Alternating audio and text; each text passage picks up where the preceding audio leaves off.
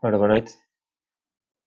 Tudo, pessoal, antes de mais, eh, gostaríamos desde já agradecer todo o feedback que têm transmitido para nós.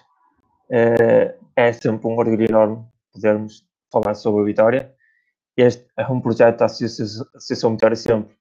O, o Paulo teve a amabilidade e os parabéns eh, e a grande ideia dele fazer eh, juntar todos os adeptos, todos os furistas, queiram, quem quiser participar. E é essencialmente, é, acima de tudo, é isto. É, caso alguém queira participar, caso alguém queira, queira comentar, queira interagir, queira falar sobre o Vitória, é só mandar-nos mensagem no Facebook, é só comentar também no fórum, pode deixar lá o que, caso queira participar, caso queira dar a sua opinião, Desde já também agradecer a todos aqueles que nos têm seguido, que nos têm acompanhado. Agradecer também àqueles que participaram desde a primeira vez, os que vão participar hoje pela primeira vez e todos aqueles que queiram participar. Contamos com todos. O Vitória é isto, o Vitória somos todos nós. E participem.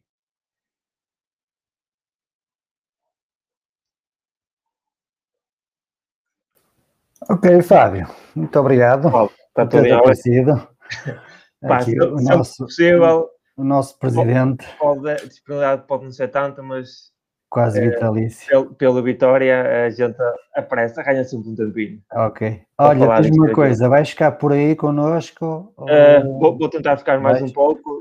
Podes, ok, podes, então podes, eu vou abrir a sessão e daqui a um bocado já te chamo. Está bem? Ok. Até já, até já então. Até já, até já. Onde é que tu estás aqui? Ok. Ora então, boa noite a toda a gente. Vamos dar início a mais uma ABS Live.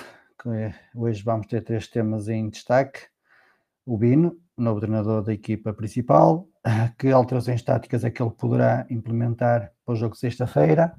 Vamos também fazer uma análise ao jogo de sexta-feira, o que é que o que é que nos espera, digamos assim, e também falar sobre a equipa B, e neste caso específico, mais sobre um, a entrada de Moreno como treinador principal.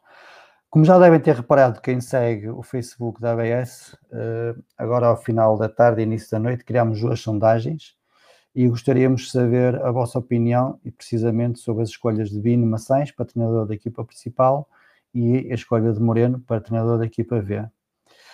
Uh, e agora, passando diretamente para, para a nossa live, vou começar a chamar aqui os nossos convidados. Primeiro, o nosso colega residente, o Diogo.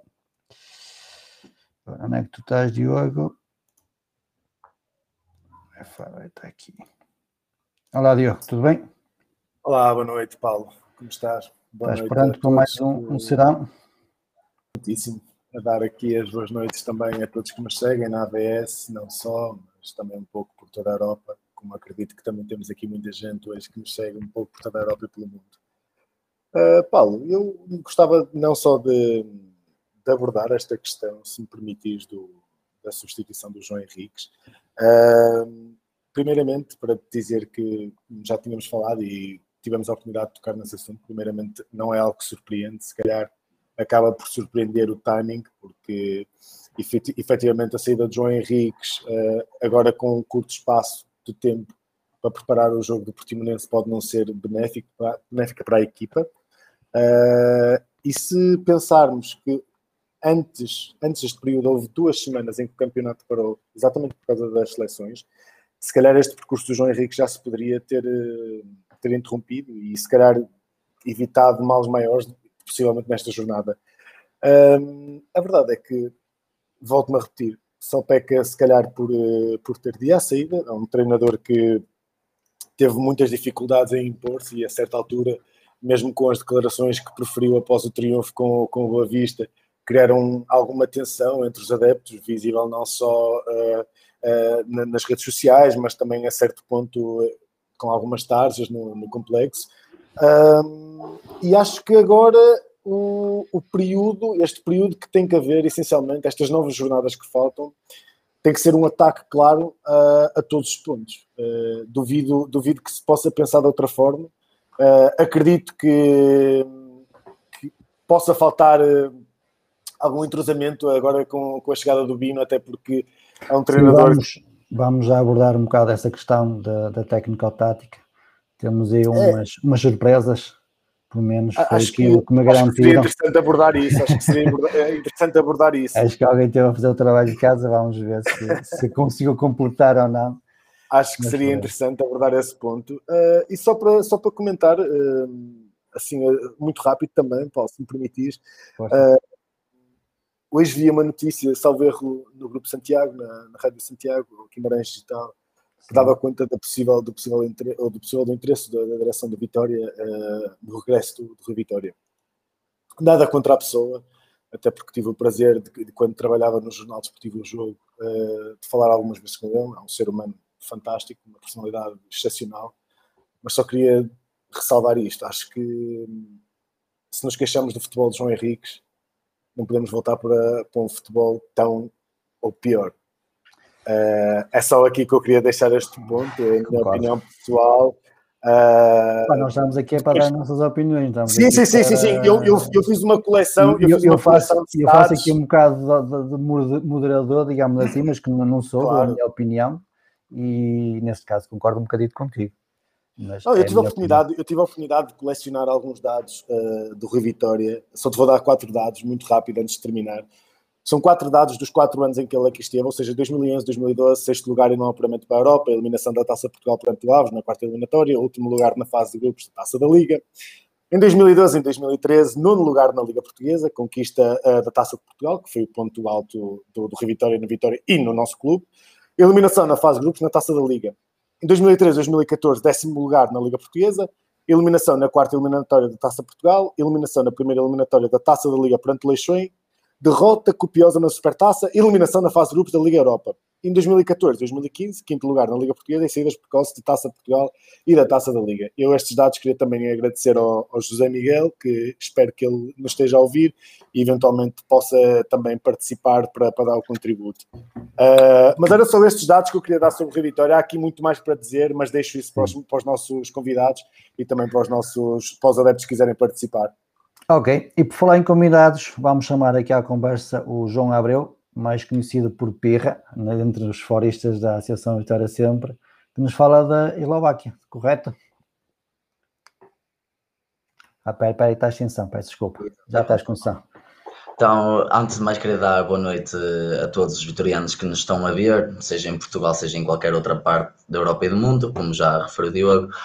Uh, é verdade, estou na, na Eslováquia, muito perto da Ucrânia. Uh, não é muito. Pensava que a experiência ia ser diferente, uma vez que pensava que os estádios iam abrir mais cedo e ia sofrer mais, mas de certa forma não é, não é igual ao.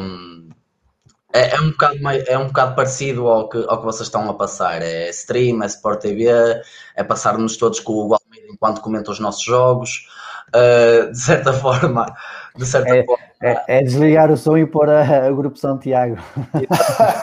sempre é melhor, sempre é melhor. Exatamente, mas uh, o, que, o que custa mais e custa-nos a todos é ver que efetivamente estamos a ser, está-nos a ser defraudado um projeto, na minha opinião, e que e pronto, e restam agora, estamos agora a optar mais por recursos uh, e não por, por opções, são recursos. Uh, agora o treinador da Bia, entretanto a Bia sai e já temos que colmatar outra, outra vaga e isto não é o Vitória, não é um Vitória porque há, do, há dois anos teve eleições e teve promessas e, e está-nos a, está a sair ao lado. Muito bem. Olha, vou avançar para o próximo convidado. Aqui a um bocado já avançamos para os temas dois, que é o Rui Guimarães. Boa noite, Rui. Tudo bem? Boa, boa noite, tudo bem? Muito boa noite a todos os veterianos. Uh, eu sou mais um de vocês. Uh, é assim, falando e dando uma pequena introdução ao tema de hoje, uh, o tema de hoje para além é o, futuro, é o presente e o futuro do Vitória, não é? porque se Vino, temos quase a certeza que Vino não será o técnico na próxima época, esta época provavelmente vamos ter que ter vindo durante nove, nove, nove jornadas, contar já sexta-feira, hoje é terça, terça praticamente quarta, foi o primeiro treino, há muito pouco tempo, mas acho que falta, acho que a abordagem tática tem que mudar, principalmente na primeira fase de construção, e que é aí que o Vitória peca muito e que não queria, não queria entrosamento, e acho que é por aí que o Vino tem que começar, e é, e é isso que vamos discutir hoje, também algumas abordagens e, sim, sim. claro, dar as nossas opiniões de quem será, quem poderá vir a ser o, o novo técnico do Vitória. Muito bem. Vou chamar agora a conversa o Luís Freitas. Boa noite, Luís. Tudo bem? Boa noite. Boa noite, pessoal. Uh, antes de mais, gostava imenso de dar os parabéns à AVS pela, pela iniciativa. Acho que honestamente fico mesmo muito contente de, de ver este ressurgimento da, da, AVS, porque sempre teve uma importância uh, gigante na, naquilo que é o universo vitoriano e acho que uh, o Vitória precisa uh, imenso que, que, este, que, este, tipo, que este tipo de movimento de, de adeptos apareça. quanto aos assuntos que vamos abordar, uh, deixo para, para quando chegarmos lá e, e debatemos aí. Muito bem, muito bem. João Novaes, é a tua vez de chegares à frente. Olá, boa noite a todos. Antes de mais, queria salutar esta forma de, de convívio e tudo seja em prol do Vitória e do associativismo, acho que é de salutar estas plataformas. Uh, referente ao tema, uh, Bino e Moreno, eu acho que como o Pirra referiu, eu acho que são duas formas de, de recurso e não de aposta. Acho que o Vitória, neste momento, de certa forma, eh, teve mesmo que recorrer ao Bino, porque irmos agora buscar um treinador eh, nesta fase seria, se calhar, bastante difícil, até porque todos eles estão com os seus compromissos com, com o seu clube. Falou-se agora também numa página do, do Facebook sobre a contratação do Pepa, que teria sido falhada, sobre esse rumor. Eh, eu acho difícil Pepa abandonar agora o projeto que ele tem, está um projeto estável, para vir agora para uma vitória que animicamente está muito em baixo. E quanto ao Moreno, eu acho que lá está, é outra aposta, é mais ali um recurso temos que ir buscar. É a prata da casa, mas também não tem muita experiência também no, no, no tipo, no, para a divisão que, que vai entrar. É um treinador, ele sempre foi adjunto e jogou todos os técnicos, mas vamos lá ver a experiência que ele, que ele irá ter. É, estou expectante para ver o trabalho dos dois. Muito bem, desde já agradeço a participação de todos. Diogo, vamos começar por ti que é que achas do Vino? O que é que achas do Vino como solução presente e solução futura? Porque o que não falta ultimamente neste, no futebol europeu são exemplos de treinadores que se vêm para supostamente fazer meia dúzia de jogos e acabam por fazer um bom trabalho e depois acabam por ficar. O mais recente e mais pragmático tem, foi o Hans Flick do Bayern de Munique. Né? Eu, eu, eu vou dizer, vou dizer as coisas muito sucintamente. Eu conheço o Bino, conheço o Bino do trabalho na equipa B, podia ser hipócrita e dizer que, que é um treinador que observo e que observo e que tenho conhecimento vasto, tático dele, porque aquilo que eu conheço é aquilo que ele faz na equipa B dos jogos que acompanho da equipa B, através agora, graças a Deus, da, do Facebook do Vitória, que transmite alguns dos jogos. Um, e será difícil para mim dar uma opinião relativamente ao processo tático dele. A equipa B tem sido muito intermitente, já teve aqui algumas hipóteses aqui e ali de poder uh, cavalgar algumas, algumas posições e só agora, salvo erro, só agora na última semana ou no último fim de semana é que garantiu mesmo uh, o acesso matemático à Liga 3, salvo erro. Depois, se alguém quiser corrigir este dado, estão livres para tal. Agora, não me parece, não me parece que o Vitória, em ano de centenário, uh, que é isto que, que, eu tenho vindo a tentar uh, falar com algumas pessoas, em conversa informal, como com todos vocês, não parece que em ano de centenário seja saudável. Uh, se me permites, é ano de centenário e ano de eleições. Pronto.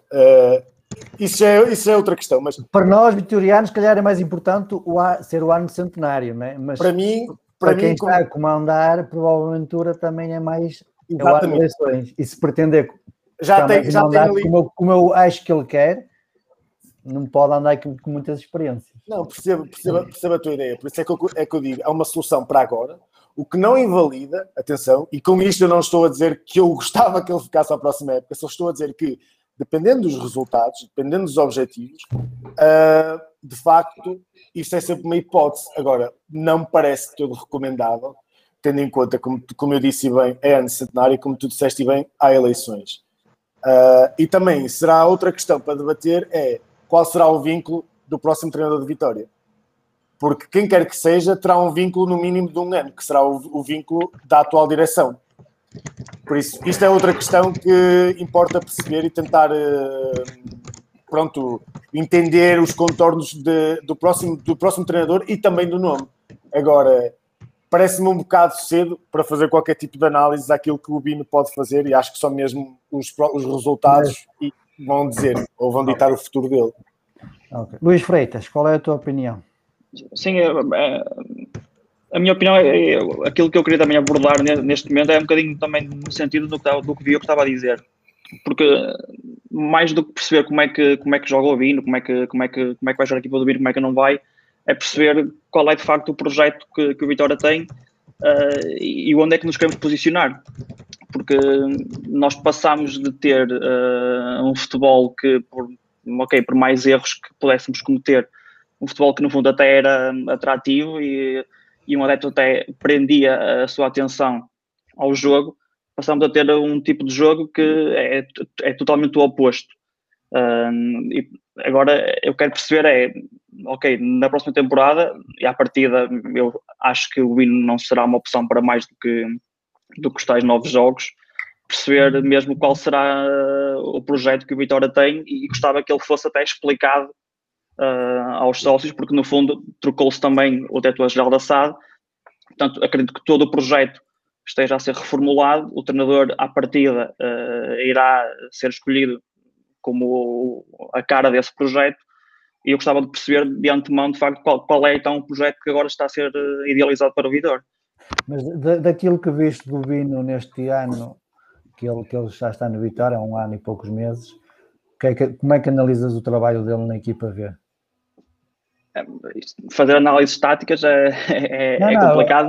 Não, mas não é, só táticas, é, é, mais em termos de, de, de globalidade teve um bom desempenho. Sim, eu, Achaste tal que como, o futebol é atrativo. Como, não sei se viste alguns jogos da, da equipa sim, através do. Tal como o Diogo disse, também não, também não vou dizer que vi todos os jogos da, do Vitória B, nem nada que fui, fui acompanhando os jogos que, que foram dando na, no Facebook oficial do clube.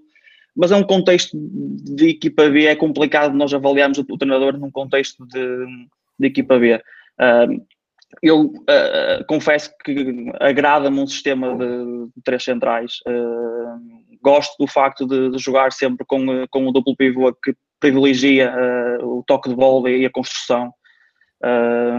mas mais do que isso, é complicado dizer se, se vai conseguir também transferir isso agora para, para, para a equipa A, para um plantel que não foi construído para jogar com esse, com esse sistema tático, por exemplo não sei se há opções suficientes no plantel da equipa A, eh, por exemplo, a nível de defesas centrais. Eh, eu tenho, tenho, tenho algumas dificuldades em perceber se a Vitória tem dois bons defesas centrais, eh, quanto mais três ou quatro, portanto, hum, tenho alguma dificuldade em conseguir perceber se a Vitória vai ou não jogar no, no sistema de três centrais. Se calhar em Portimão vamos, vamos já descobrir um bocadinho como é que isto, como é que isto vai acontecer. Muito bem, Rui, queres já a tua opinião? É assim, eu estou muito de acordo daquilo que o Luís disse. Eu também me agrada um sistema de três centrais. É óbvio, já, já foi testado pelo, pelo João Henriques em Alvalade, com o Lameiras à ala esquerda. Uh, aquilo que temos que ver é as soluções que nós temos. Acho que ter três centrais, jogar com três centrais, não, é, não podem ser três centrais quaisquer que não saibam fazer um passe, como assim se pode dizer, dá dois, dois três passos, temos que ter laterais que sejam bons tecnicamente. E não vejo sinceramente quer, eh, por exemplo, na ala direita, Saco ou Atará. Oh, Rui, oh, Rui, desculpa lá interromper mas antes de entrarmos já para as questões técnico-táticas e da antivisão do próximo jogo, queria saber mais a tua opinião em termos do perfil do treinador do, do Vini. É sim, é sim, eu ouvi a vossa opinião uma, um, um, um, recurso até o final da época ou achas que ele fazendo bom trabalho tem capacidades para ficar mais, mais um ano pelo menos? Paulo, foi como tu disseste, temos que deixar ver e temos que deixar andar e ver se realmente se o, se o Bino em nove jornadas fizer nove vitórias, não temos como lhe dizer que ele não fez um bom trabalho. Agora, também temos que ver são nove vitórias como aquela que fizemos contra o Gil Vicente em Barcelos, em que sinceramente não sabemos como é que ganhámos o jogo, uh, ou se foi, ou são nove, ou são nove vitórias, como, como, por exemplo, como jogávamos ano passado, como jogámos com o Arsenal, como jogámos com, com Frankfurt, uh, mesmo em casa que perdemos, mesmo no jogo em Liège que perdemos, por exemplo, estou a dar exemplos, uh, estou a dar exemplos, ou por exemplo, como fizemos, na minha opinião, um bom jogo este ano aqui em casa com o Porto. Um, acho que não, o Vitória não pode ser uma equipa que joga bem esta semana e está um mês sem jogar bem, e apesar de ganhar aqui ou ali, como este fim de semana contra o Tondela, que acaba com o jogo, e por isso temos que ver se Vino consegue transformar isso. Acho que temos que ter uma opção também que olhe para o projeto e, como disse o Luís e bem, nós, acho que o Vitória está com um problema de assumir qual é a sua política de contratação, qual é o seu projeto e enquanto não definir isso bem definido e, de, e acreditar num projeto, não ter um treinador para três, três ou quatro jornadas. Eu, eu, acho que, que isso foi, foi, foi, foi feito esta época, né? porque desfez uma equipa. Porque teve um treinador para três ou quatro no, jornadas. No, teve um treinador. Sim, também, também a verdade é essa, né? Também... Não podemos ter um treinador para três ou quatro jornadas. E, foi, e, e atenção, não foi o Vitória que, que o despediu, foi ele que quis ir embora. Exatamente, exatamente. Isso, isso... lembrarem isso, né? porque todo, todo o plantel, pelo menos acredito que uma boa parte do plantel foi todo uh, falado ou conversado com o Tiago. E ele depois, quando viu que não vinham duas ou três trutas como ele queria, pôs-te na alheta. Isso, isso é verdade. Mas, por exemplo, e é o exemplo que vemos em Inglaterra, é que não. Inglaterra, e Inglaterra, usando a Inglaterra sempre como um exemplo, para mim é o exemplo para o, para o futebol mundial, sempre. Uh, o treinador do Norwich, o ano passado, desceu em último classificado e continua a ser treinador do Norwich. Acreditam no projeto dele, acreditam nele, e é aí, e é aí que o Vitória tem que ser. Nós queremos, nós vitorianos, queremos o resultado para hoje, não queremos o resultado para ontem. E nós também queremos essa exigência. E nós fazemos essa exigência. E isso, Bino vai ter que saber lidar com isso. Acho que Bino, pelo aquilo que fez no ano e, tá, e poucos meses que, disse, que falaste na equipa B, não, não, não me convenceu totalmente. Ok, muito bem. João Novaes, queres dar a tua opinião? Uh, sim, não sei se já se ouve melhor ou não. Ligeiramente. Ligeiramente melhor. Vou tentar então elevar aqui a voz. Ora bem, eu acho que nós no Vitória, eh, eu acho que Miguel Pinto, o Miguel Pinto Lisboa este ano apostou no Tiago e foi ali um bocado uma aposta arriscada, mas acho que nós devemos mudar o nosso paradigma de contratações. Se queremos ser um clube que queira alcançar objetivos maiores, também temos que pensar mais um bocadinho à frente, ter um projeto, não é ir buscar pessoas foi no caso do Tiago, deixou-me ali muito na expectativa e muito lutante ali em perceber o que é que iria sair dali, porque o Tiago é um treinador que não tinha experiência nenhuma de, de Primeira Liga. Ou seja, nós, o Vitória tem que, na minha opinião, deixar de fazer experiências e buscar treinadores que já estejam consolidados, que tenham feito boas épocas, principalmente em Portugal na Primeira Liga. Então, fazendo-te duas perguntas diretas e concretas. Achas que mesmo que o Bino faça uma boa reta final, opa, não digo ganhar os novos jogos, mas ganhar 5, empatar 2, perder 2, por exemplo, com futebol minimamente aceitável, achas que mesmo assim deveríamos arrancar para, para, para outro treinador? Eu penso que sim. Sim. Uh, e arrancar para o treinador, qual era a tua escolha? Opa, isso é muito difícil dizer assim já a curto prazo. Tinha que ser algo bem estudado. Tem, estas coisas têm Não, na tua visão, é assim, nós estamos aqui a falar, cada um ah, fala da visão que tem para, para a Vitória. Opa, eu se calhar gostava de ver já na próxima época, se calhar o Pepa, como também se falou no fórum, ele teve algumas votações, Vitor Pereira, Marco Silva, gostava muito de ver, mas se calhar para os nossos cofres, eh, se calhar é feito, negociando mas acho que o trabalho do Bino só mesmo trabalho. Se ele chegasse a estes, novos jogos, esta reta final, e fizesse novos jogos, como agora o Rui referiu, novos jogos espetaculares, de futebol excelente, e algo mesmo muito produtivo. Se calhar poderia-se dar continuidade ao trabalho, mas se for um trabalho minimamente, como foi isto agora, mínimo, eu acho que não. Mudar para um treinador já com bases e com bastante experiência, é para pôr o Vitória no lugar, que, no lugar merecido, no lugar que nós, nós não é andar sempre neste sobe e desce, sobe e desce, de época sim, época não, a ter resultados medianos. Muito bem. João Abreu, qual é a tua opinião sobre o Bino? Solução de presente e futuro ou solução de presente?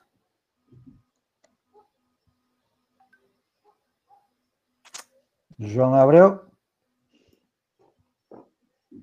Não estás aí, João Abreu?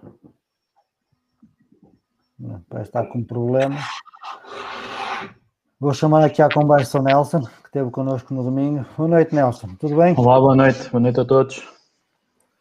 Bem disposto? Sempre. Olha, Bino, sempre se confirmou, como a gente tinha falado no domingo à noite, que seria o, o treinador. Como é que olhas para, para a solução apresentada até o final da época? Pelo menos até o final da época.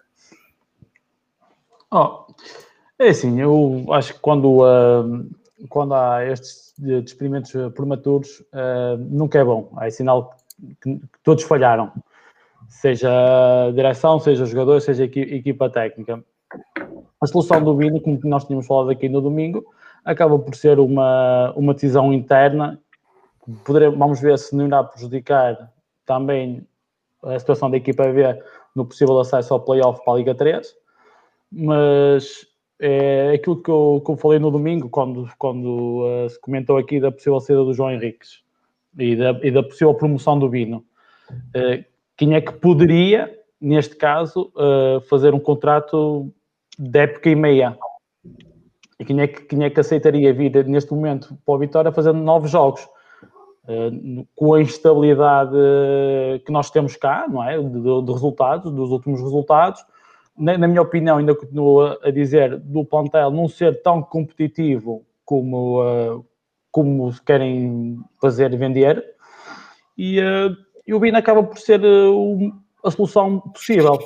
E eu tive curiosidade, assim que, que ele foi, que ele foi apresentado, não é? que ele acaba por não ser apresentado, nós agora somos informados através de comunicados, não há apresentações. Uh, e tive curiosidade para ir ver os jogos na, no Facebook do Vitória, tem lá os dois jogos. Eu vi o jogo Rio Ave e com o FAF, uh, porque isto, mais do que o, os números do 4-3-3, isto, aquilo, o que importa são as dinâmicas que tu crias. Porque tu tens neste momento, jogaste em 4-3-3 com, uh, com o João Henriques, diferente do 4-3-3 do Ivier, diferente do 4-3-3 do, do, do Luís Castro, ok? E, eu, e aquilo que eu vi da equipa B tem dinâmicas muito, muito interessantes.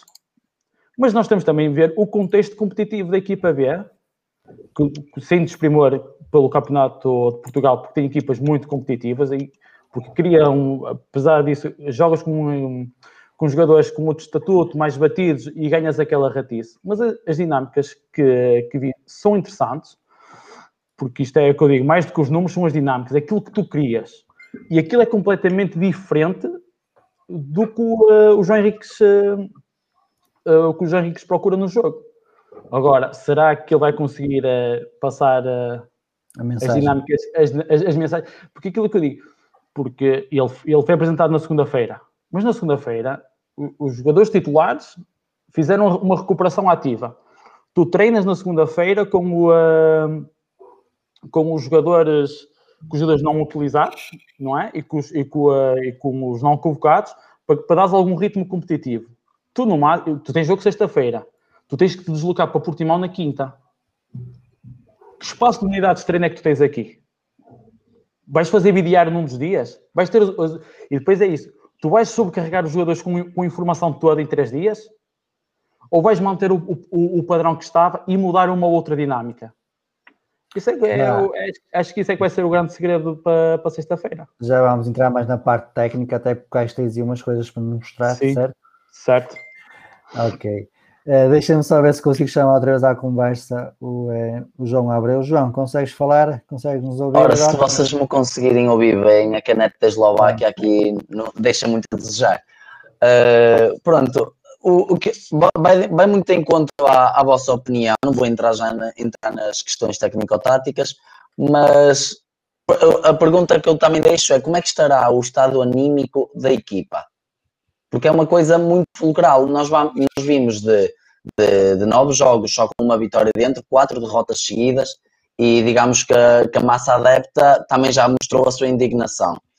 Uh, e tínhamos o treinador que, como o Diogo referiu, uh, de certa forma, na única vitória desses nove jogos, espica-se um pouco a massa adepta, mesmo que não querendo. Um, eu pergunto-me porque eu não, nós não devemos estar uh, a pôr altas expectativas no Vino, principalmente neste jogo. Se ele quer incutir rotinas ou não, uh, eu acho que só vai, só vai incutir daqui a uns 3, 4 jogos. Se ele, porque a equipa está tá muito. A equipa leva já mais de meia, mais de, de meia época um, a jogar na expectativa do adversário. Por muito que não seja a mentalidade da equipa, foi, foi nisso que, que na última live se, se discutiu e, e se provou que não é esta a mentalidade da equipa e os resultados deixaram a desejar por causa disso. Porque deixámos o adversário jogar e a equipa não sabe como reagir nesse, nesse aspecto. Muito bem. Posso depender, pelas vossas opiniões, toda a gente concorda aqui com a opção BIN até ao final da época mas que todos desejam um treinador para a nova época, mediante o projeto que nos for apresentado, se nos for apresentado pela, pela direção, correto? Oh, Paulo, deixa-me deixa deixa só aqui, Paulo, dizer, dizer aqui uma coisa. Mas que projeto é que o Vitória tem neste momento? Acho que é importante também debater-se isso. Porque há uma ausência clara de projeto e o nome forte que o Vitória tinha para liderar o futebol saiu. E nós ainda não sabemos se, eventualmente, falamos também disto no domingo, mas ainda não sabemos se eventualmente que pasta é que o Rui vai assumir.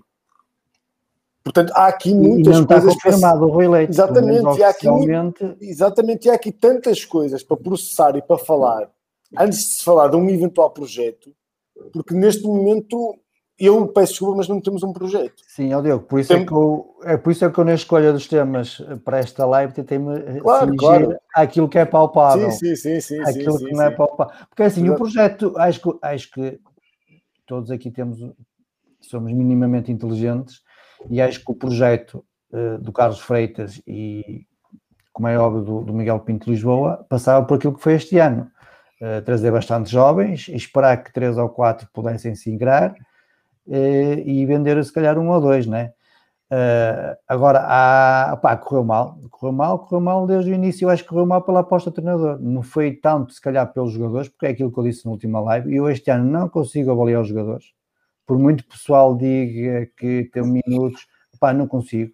Acho que, por exemplo, o Noah Holm uh, tem ali estilo de Soares, mas não tem minutos, não é com 5, 10. O Noah me faz lembrar o pouco o Pinam há três épocas atrás, quando chegou, que jogava 5, 10 minutos e depois foi queimado pelo Luís Castro no jogo em Braga, onde meteu a titular, quer dizer, meteu 10 jogadores atrás e o Stupinam à frente a dizer: Olha, agora corre atrás da bola. Quando o Stupinam, como a gente bem sabe, não é um jogador para correr atrás da bola, é um jogador para estar ali e meter a bola dentro da baliza.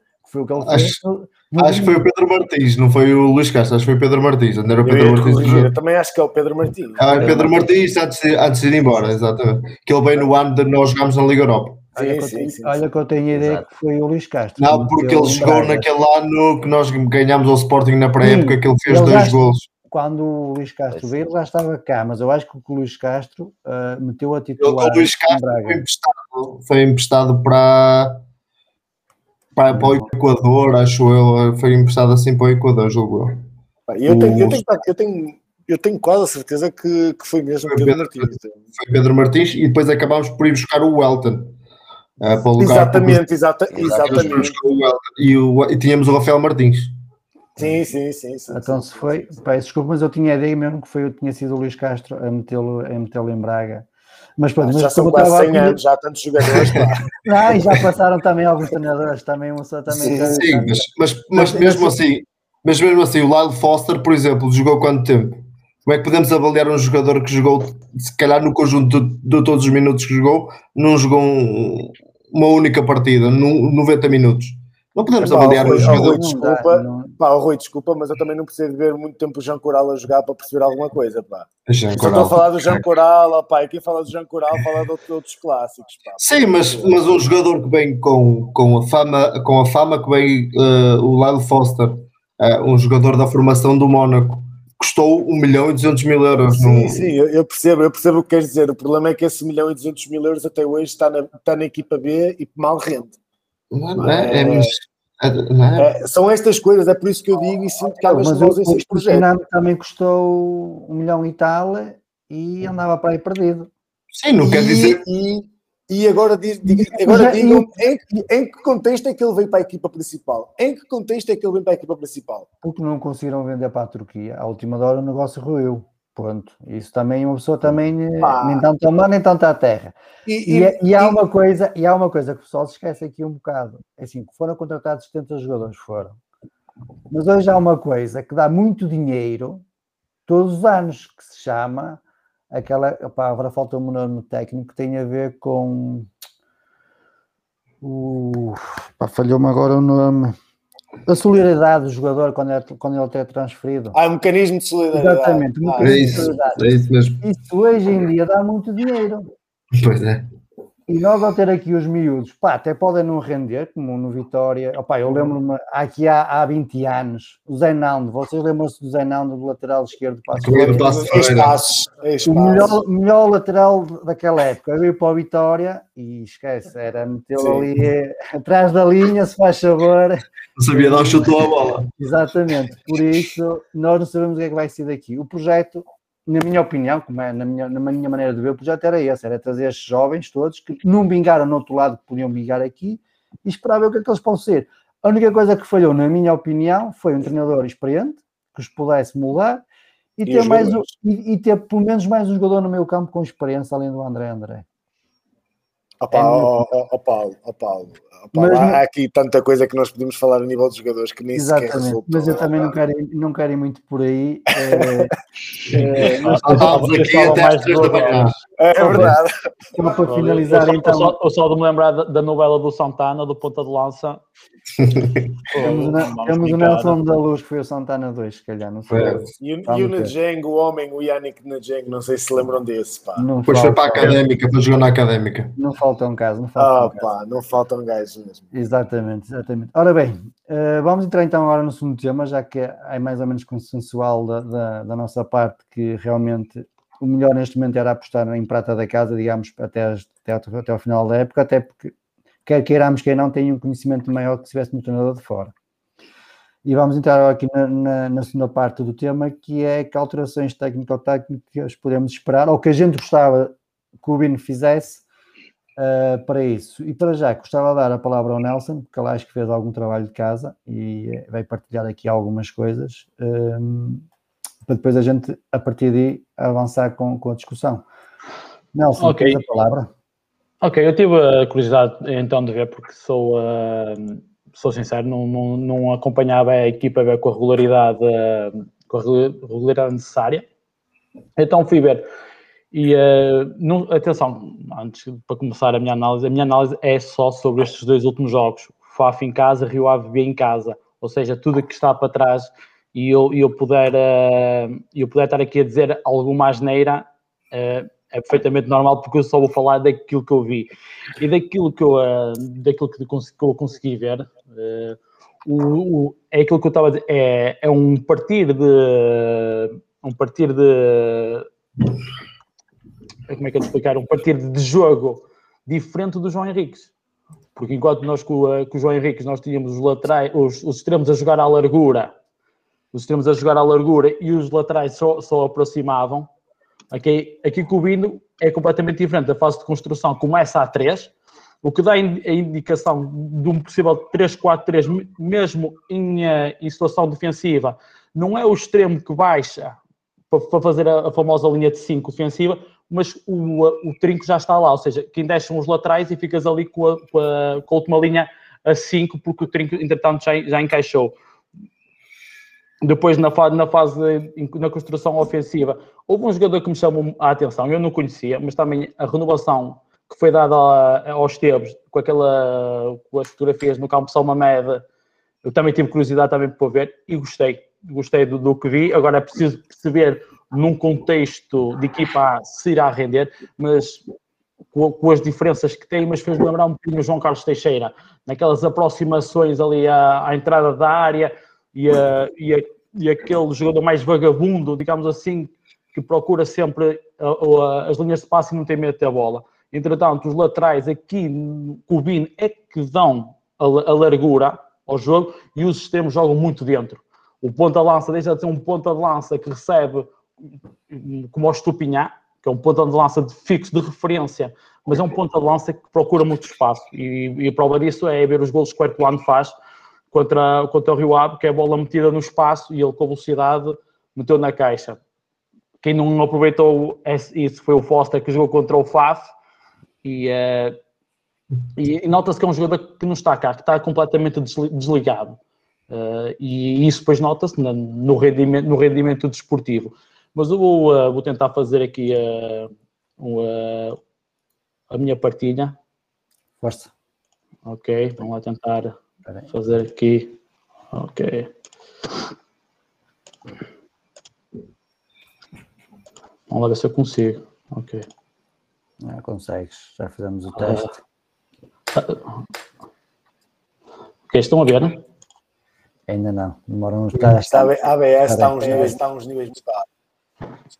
Já estamos já? a ver, já estamos a ver. Ok, aqui vamos começar aqui na organização defensiva, aquilo, aquilo, que, eu, aquilo que eu falava, o, aqui o lateral aqui o, o, está aqui a, a, recuperar, temos aqui a famosa linha do, com os três, aqui joga aqui neste, um, contra o Rio Ave, já tinha sido o, o Zagré, que foi um, um central muito interessante que eu vi aqui na equipa ver e não conhecia. Uh, jogou aqui o Afonso, que é lateral esquerdo, mas jogou a central, aqui com o, com o Bamba.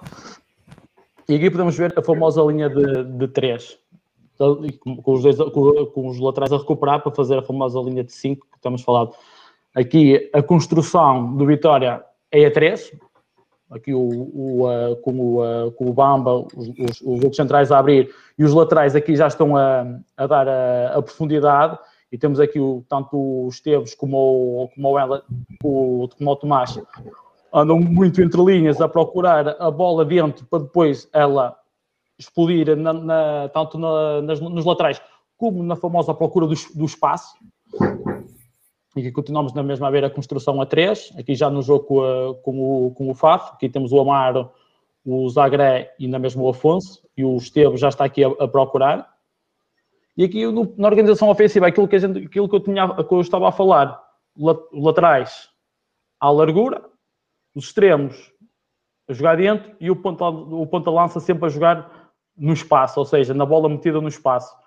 Os, os, os, os dois médios centros digamos assim, neste caso aqui o Esteves joga mais na aproximação, aquilo que a gente falava para aproximar aqui na, no último terço, e o Tomás a fazer mais um jogo de equilíbrio.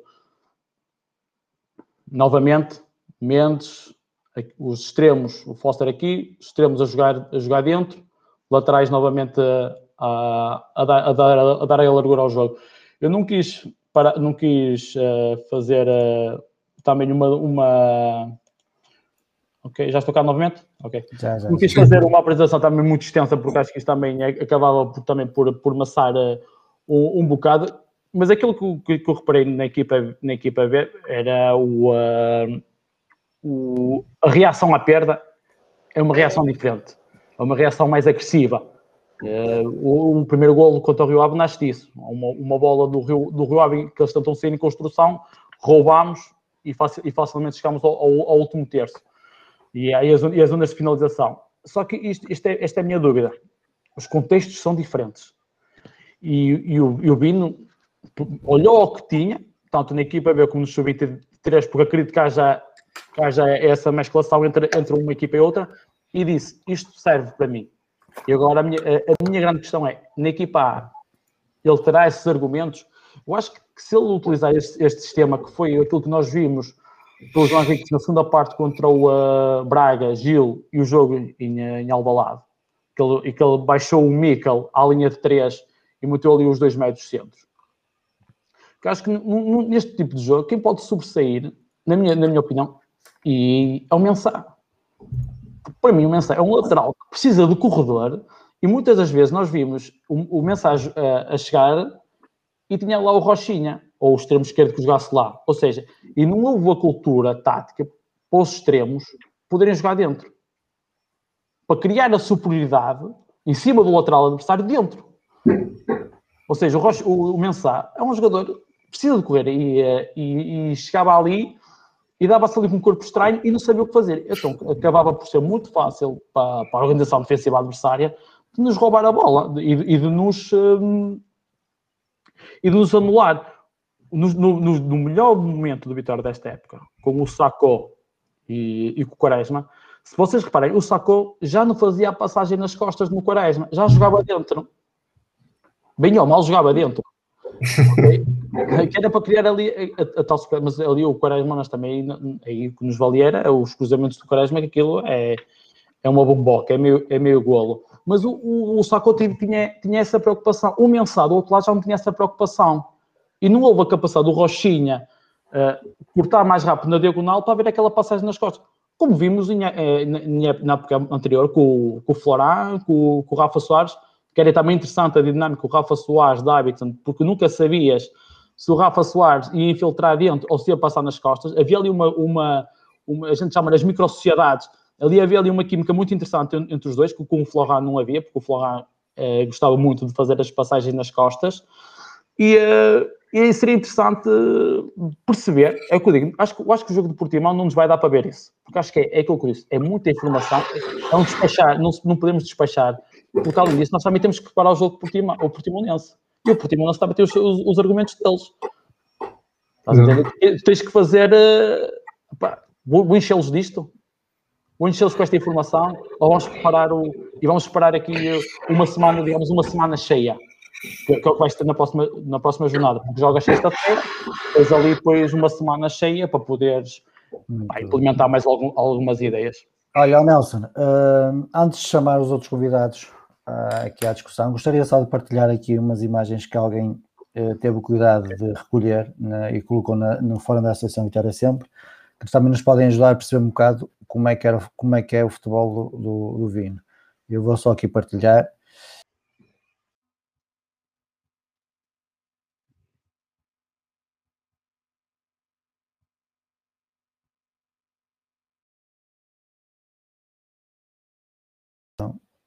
Aqui que nós vemos é a percentagem de posse de bola. Eh, o Vitória do Bino eh, é uma das equipas que tem maior percentagem de posse de bola, como podemos ver, 59%. Média de passes por jogo. O Vitória também é das equipas que tem o maior número de passes.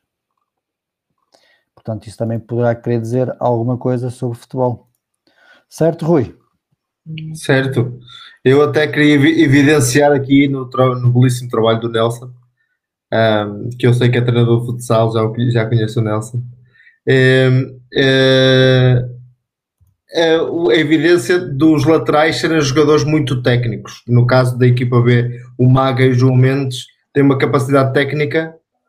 Eu, pelo menos, vejo no João Mendes um jogador que acho que os laterais do Vitória neste momento não têm a capacidade de cruzamento que o João Mendes tem lê muito bem o jogo, percebe onde tem que colocar a bola. Ainda se vê, acho que este fim de semana faz uma assistência para o Herculano, que é daquelas que impõe a bola, é só o Herculano que a capacidade que tem para a bola dentro da baliza. E, e, e como falaste bem dos Teves, é um jogador que procura, sabe muito bem onde está o espaço, procura a bola e tem uma capacidade muito boa de finalização. Por acaso já tinha, já tinha identificado isso e que concordo perfeitamente com aquilo que o Nelson disse. Acho que o Vitória precisa, precisa urgentemente de ter os, os extremos a chegarem mais à zona de finalização, porque estão muito longe, os médios entrarem mais na, na, na construção, usando, por exemplo, como ele tem usado o Mikel como, como central, os médios, alargar os três, os três, como os três defesas, os três centrais e dar projeção nos laterais, darem largura para os laterais e fazer com que os extremos cheguem à zona de finalização. Rochinha é um jogador que finaliza bem, apesar de não ter altura para finalizar de cabeça mas em combinações é um jogador muito interessante e o Estupinhano é um jogador bom para combinações e é um jogador bom para finalizar de cabeça com o Estupinhano e, e, e, temos laterais com capacidade para cruzar e se cruzando até com combinações com o extremo por dentro passa atrasado, como vimos hoje no Manchester City e o, o cruzamento atrasado é sempre o, o, cruzamento mais difícil de defender é a minha oh, Rui, oh, Rui um, ainda, ainda começando aqui um bocadinho com, connosco por aquilo que eu percebi, foste acompanhando a equipa B. Uh, algumas coisas. Pronto, mediante aquilo que tu viste na equipa B e mediante aquilo, as rotinas atuais da equipa A, duas perguntas. O que é que achas uh, que o Bino vai tentar fazer e o que é que achas que ele gostasse, que tu gostavas que ele fizesse? Eu acho que, que eu acho que a identidade de um, de um, treinador, eh, eu acho que ele não vai mudar tudo, não é? Como é óbvio, ele não vai chegar lá e vai implementar, na minha, na minha, na minha perspectiva, implementar uma, uma defesa a, a 3 barra 5, não é? Uh, o 3-4-3, ou passando a, a, sem bola a, a, 5, a uma linha de 5.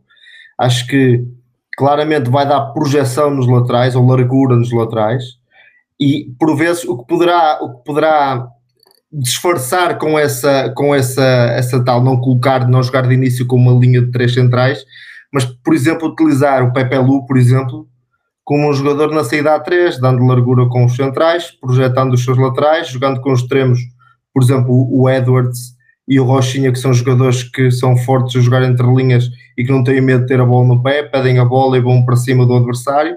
E acho que é por aí que acho que o Vitória pode e deve, deve preparar e atacar o próximo jogo.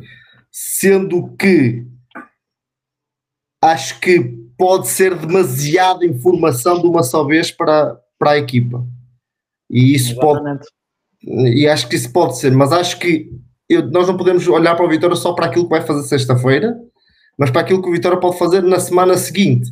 Porque sexta-feira um, já trouxemos algumas coisas, e se essas coisas foram bem, bem vincadas, por exemplo, a largura dos, dos laterais, um, na semana seguinte torna-se mais fácil introduzir mais uma coisa, mais outra, e isso pode levar que o Vitória possa jogar bem. E acho que é por aí que o Vitória tem que ir. Provavelmente, provavelmente se ele fosse o. Uh, ou seja, se for prometido, digamos assim, a continuidade na, para a próxima época, digamos assim, ele provavelmente chegava aqui e rasgava o que estava feito para trás, e, é, e é, meus amigos, é nesta ideia que nós vamos até ao fim, ok? Porque isto é a minha ideia e é isto que eu defendo. Agora, Exato. ele vai fazer novos jogos, bem, pá, como se diz na gira, tipo bombeiro, e vamos tentar. Eh, pá, temos, temos que perceber o, uh, o, o, que é, o, que é que ele vai, o que é que ele vai querer fazer, o que lhe foi pedido também, o que lhe foi pedido, porque acredito também que, que vai ser interessante perceber como é que ele vai casar Rochinha, porque que diga, não teve o melhor jogo no, uh, no domingo passado, mas era o jogador em crescendo no Vitória. É o jogador mais no Vitória nesta fase. É, como, é vai, como, é que ele vai encaixar o Edwards? Porque Rochinha e Edwards encaixavam nas ideias, porque isto é o que eu, disse, eu digo, é mais que números, são dinâmicas, é aquilo que tu crias. Como é que, ele, como é que eles vai casar? E depois, se casa o Rochinha e Edwards, como é que ele casa o, o Quaresma? Porque o Quaresma tem jogado do lado direito, mas será que ele vai postar nele no lado esquerdo e senta o Rochinha? vai ser interessante também perceber isso e perceber também se ele vai ter a bagagem necessária para, para meter essa gente toda. Luís Freitas, queres dar a tua opinião? Sim, eh, eu estava aqui a, também um pouco a pensar, porque nós estamos aqui a pensar, ok, como é que, como é que o Vitória poderá beneficiar uh, nesta fase de ter esta, esta transição para, para o Vino, mas também temos o contrário, não é? Como é que, como é que o próprio Vino vai procurar também nestes novos jogos, uh, que podem ser novos jogos que podem marcar até a carreira dele.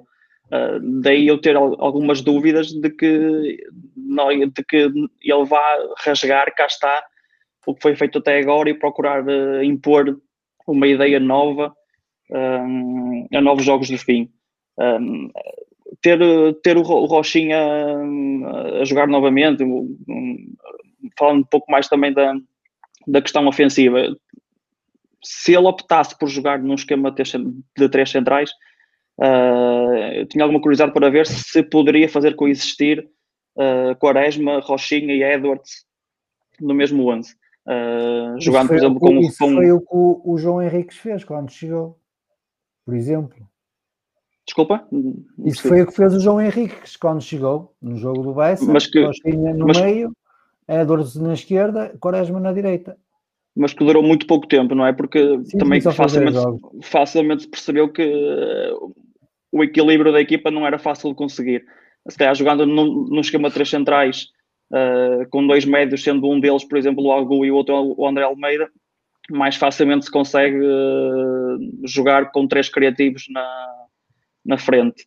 Um, mas mais do que aquilo que, se calhar, do que aquilo, como é que o Vitória irá jogar, eu até gostava de saber também a opinião do, do, painel, como é, que, como é que cada um de nós gostava de, gostava de ver o Vitória jogar. Uh, porque isto é, é, ultimamente eu tenho pensado muito que, aqui com, com, os meus botões uh, se eu neste momento tiro prazer em ver o Vitória jogar. Uh, nós temos aqui muito em Guimarães a mania de que o que importa é, é o Vitória ganhar e pronto, se a bola entrou aos trambolhões, não interessa. Uh, e, e, eu gostava também de perceber como é que, como é que, como é que aqui a malta gostava de ver a Vitória jogar, uh, escolher aqui algumas opiniões. João Novaes, tens a palavra. Era jogar bem e ganhar, basicamente era isso. É isso Resumido, muito simples, era, era isso, não é? Exatamente. Mas uh, eu, eu, não sei se o Bino irá fazer grandes alterações para agora para o Portimão, porque lá está, entrar e mudar tudo de uma vez só, uh, não sei se será assim tão benéfico para a equipa. Outra questão é, é, é, como foi agora falado agora aqui pelo, pelos coristas, é a questão até dos extremos, do, do encaixar o Edward, o Quaresma e Rochinha que tem estado em grande forma. De, qual é as alternativas que ele, que ele poderá fazer? Porque de resto na frente deverá fazer o Chaminhar, acho que não vai alterar isso. Depois nas outras posições, também, ao último jogo, não sei se irá fazer alguma alteração. Eu também conheço bem, acho eu que deve conhecer bem o Elber Sá e o, e o Amaro, já, já tiveram dela, e vamos lá ver como é que corre. Acho também, depende muito também do aspecto psicológico. O Timão vem de uma vitória expressiva, 5-1 no final, fora de portas.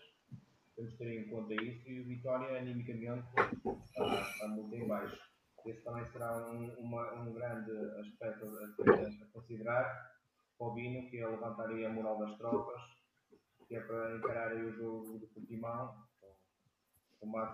Que, que alterações é que gostavas de que o Bino fizesse na equipa? Relativamente ao último jogo? Sim. Ora bem, uh, se calhar, eu não sei se, se, se meteria o Mensah uh, jogar. Tudo depende do aspecto tático que ele, que ele, que ele quiser. Se, se jogar com três centrais, até gostava de ver se calhar o Mensah do lado esquerdo, porque fica ali o corredor para ele. Mas acho que depois vai também apanhar ali. Tem aquele jogador do Portimonense, eu acho que é o Mufi, o lateral direito. Também temos que ter em consideração que é um bom lateral. Mas se calhar meti ali o Mensah, o Sarko está, está em fraca, fraca forma, mas também não temos assim grandes alternativas. Manteria se calhar o mesmo. Ok. Vendo só ali os, os extremos, Lameiras, Rochinha. Custa-me ver o, o Eduardo. João Abreu. O que é que esperas para sexta-feira em termos táticos do, do Vino?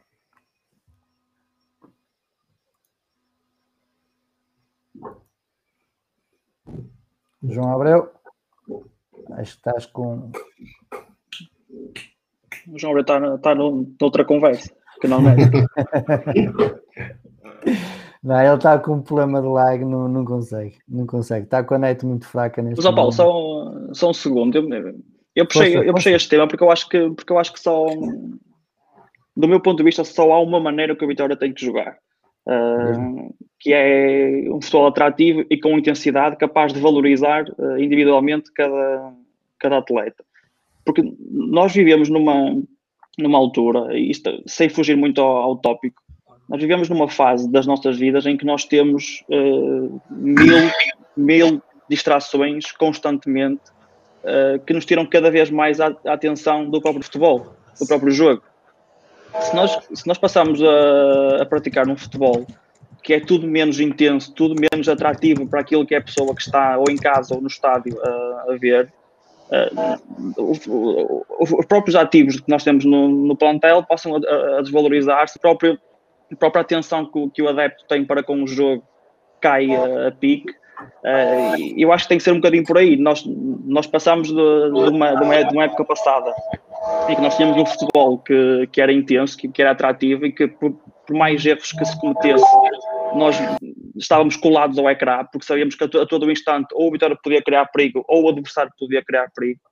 Nós passámos para, para um futebol que, que é o oposto disso. Passamos para um futebol que é quase uma pasmaceira. Concordo. Concordo.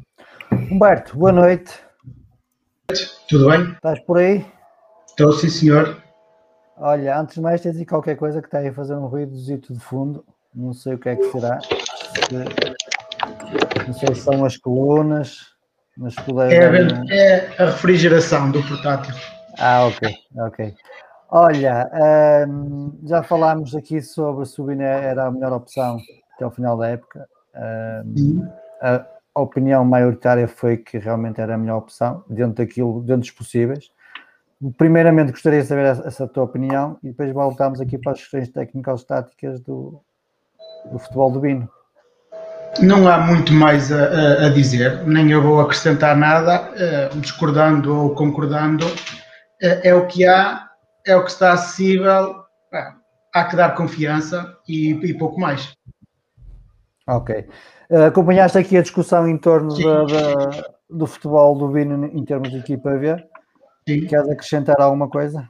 Não, não, não, não, não vale a pena. Uh, fui vendo aquilo que foi dito, não vale a pena acrescentar muito mais. Esperemos, é, como já se tem vindo a dizer, e bem, o Vitória vive de resultados e nós também, e esperemos é que sexta-feira realmente seja algo diferente.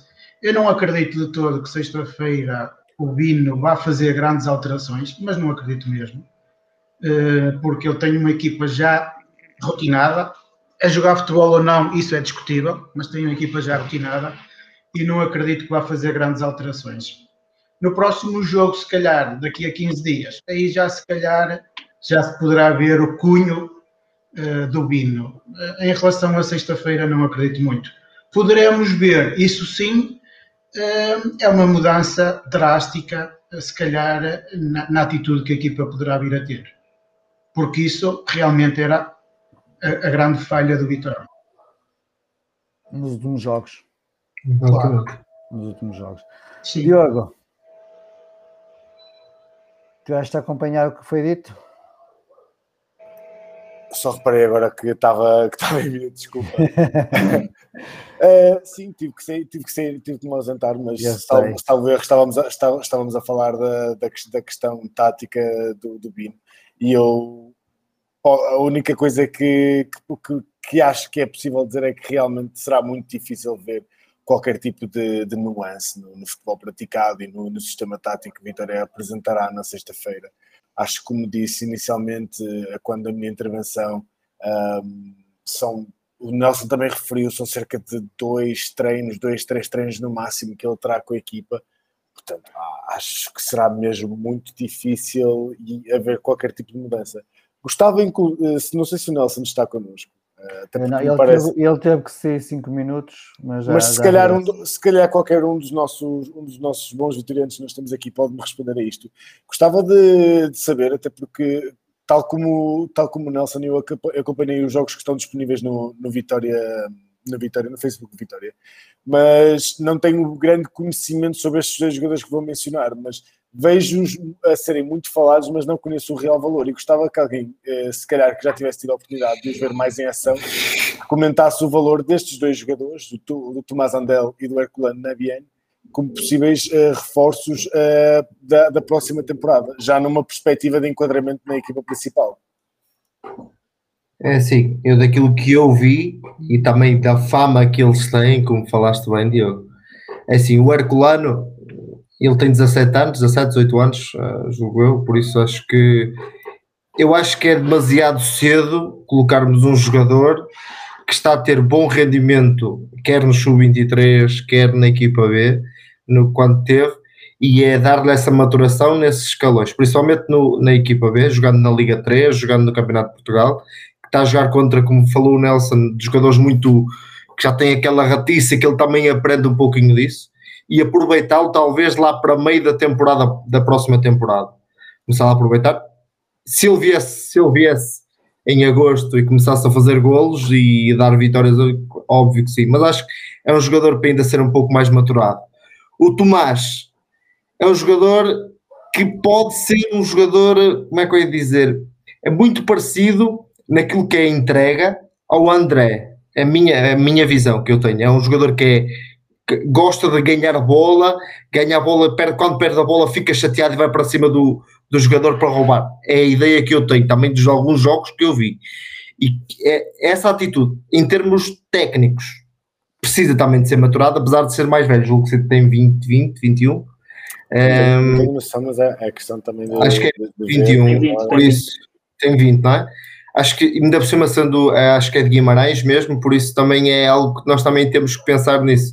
É alguém que também cita um pouco, um pouco da camisola e às vezes também faz falta, para além daquilo que tem que ter capacidade técnica, capacidade tática, é também sentir um pouco daquilo que é a camisola do Vitória, porque Claro, chegar, claro. Aqui um, chegar aqui um francês que seja muito bom tecnicamente, que seja um jogador extraordinário, por exemplo, vemos o Javier, que é um jogador belíssimo, Qualidade, só, só que às qualidade. vezes perde-se às vezes perde-se um bocadinho naquilo que é a intensidade do jogo, porque se desliga muito facilmente, a minha ideia. Pois, e se calhar esse também tem sido um dos problemas do Vitória este ano, que é o meu campo, onde se esperava muito do, do Rambier e ele não conseguiu dar o passo em frente.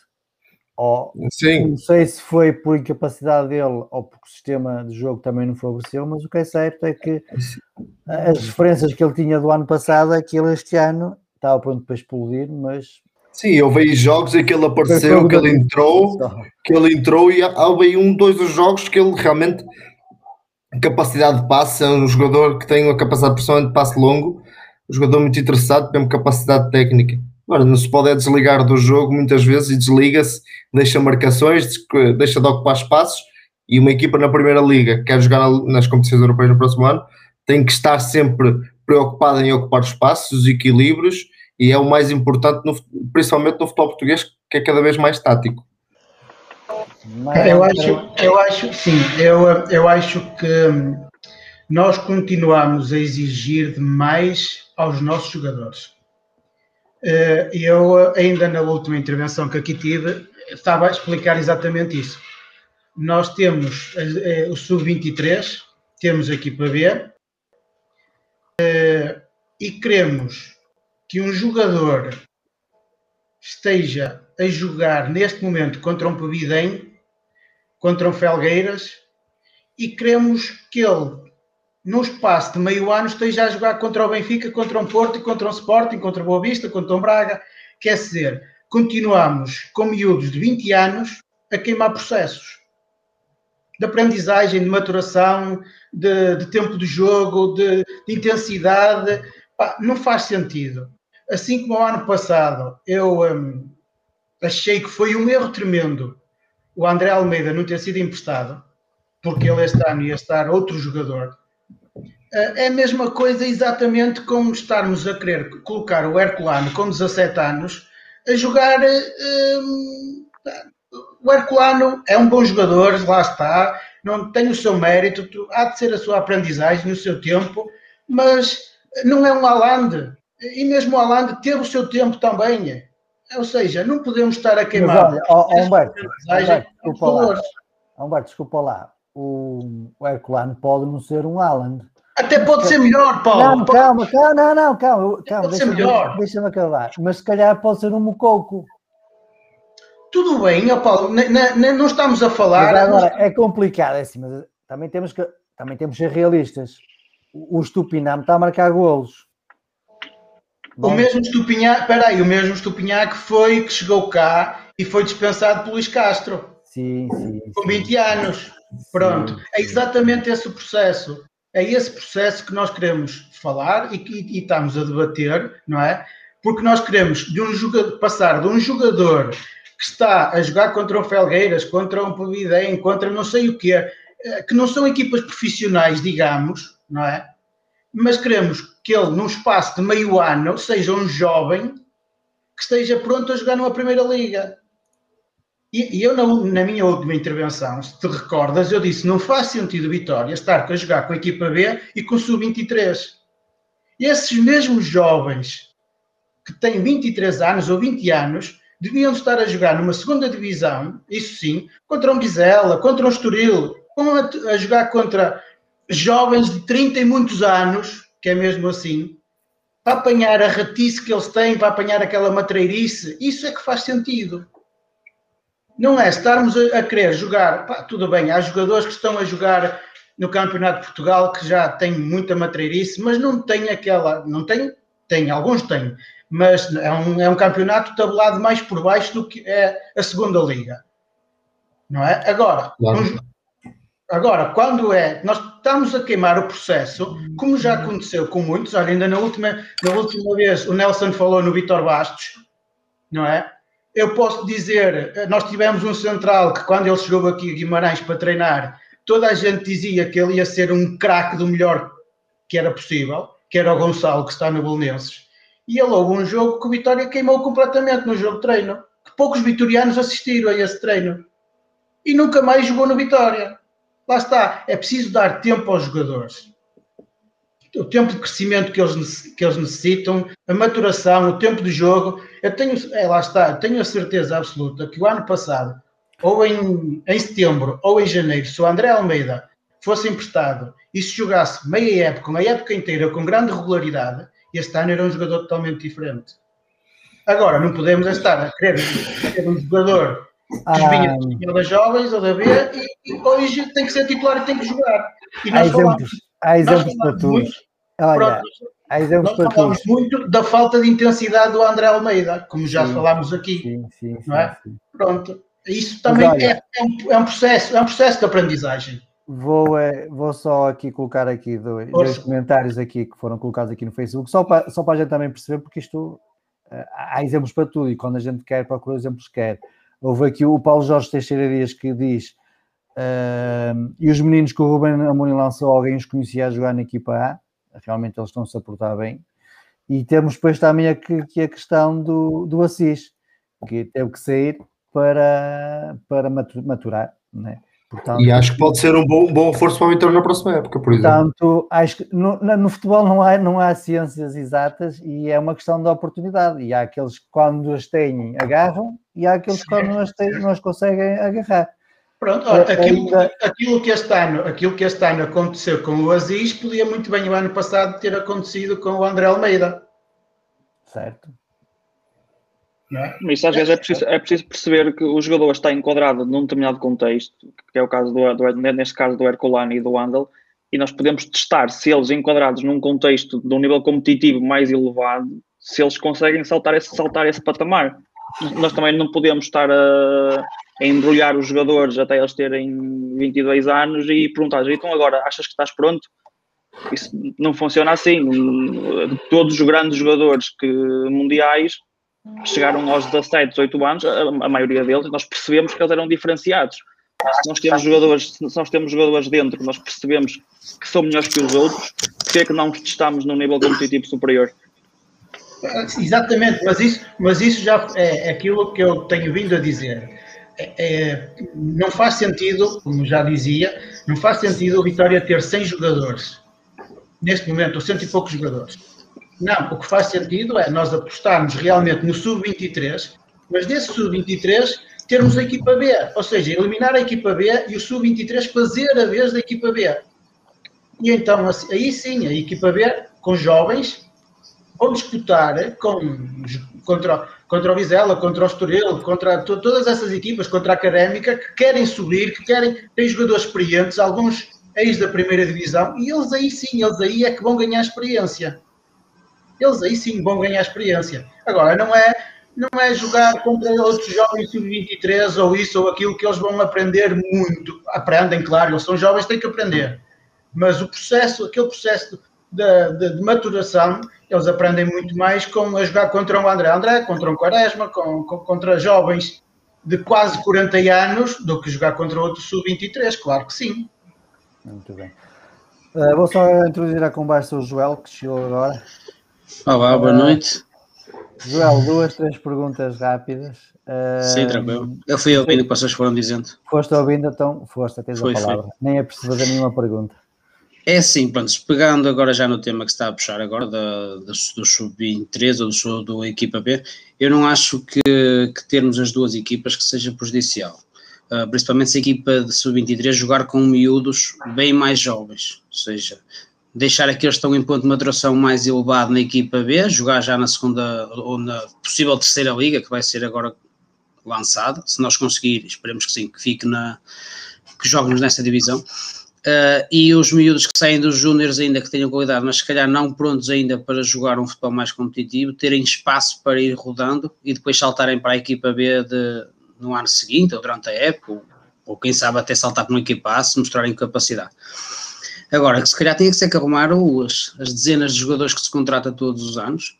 Uh, nós passamos a vida a contratar jogadores jovens estrangeiros que depois não sequer podem jogar eu, durante o dia, estive a, a, reparar, nós, se nós for analisar o número de jogadores estrangeiros que jogam na, na equipa B, neste caso, é mesmo muito reduzida. Temos dois ou três jogadores que fizeram um único jogo, temos o Foster que mesmo assim fez poucos jogos, sendo um jogador de equipa supostamente, pelo menos quando foi contratado.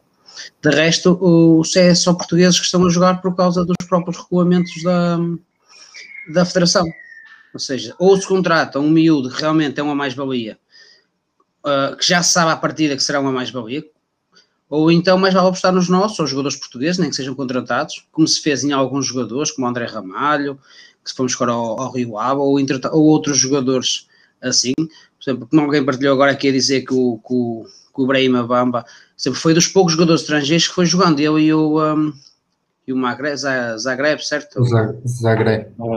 Zagreb, prontos. São os dois jogadores que têm jogos, que têm 12, 13 jogos na, na equipa.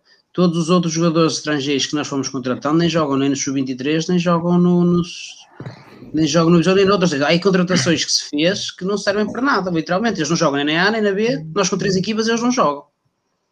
Nós com 70, 80 jogadores, ou menos até, se calhar, não será necessário, dava para as três equipas, a equipa B e a equipa sub-23 poderiam perfeitamente ser quase uma equipa só, ou seja, o plantel, poder as equipas, os jogadores, tendo em conta que os regulamentos são mais ou menos iguais, poderem saltar conforme as necessidades e os próprios júniores fechar o resto do plantel de sub-23.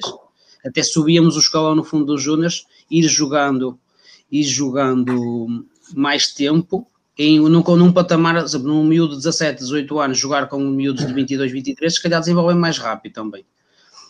Uh, acho que era mais por aí, de reduzir o número de atletas para todos os atletas poderem jogar mais vezes. Uh, João Novaes, concordas com esta opinião do, do Joel? Concordo em absoluto. Concordo em absoluto, até porque nós formos a ver as nossas médias de idade do, dos três plantéis, até nem são assim muito dispares. O nosso plantel A tem uma média de idade até relativamente baixa.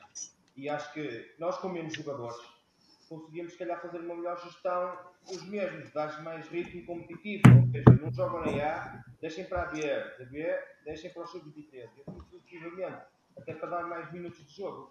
Se vê no Vitória e o que se viu também na, na, na presidência transada, é que nós temos dezenas e dezenas de jogadores durante estas épocas estão parados.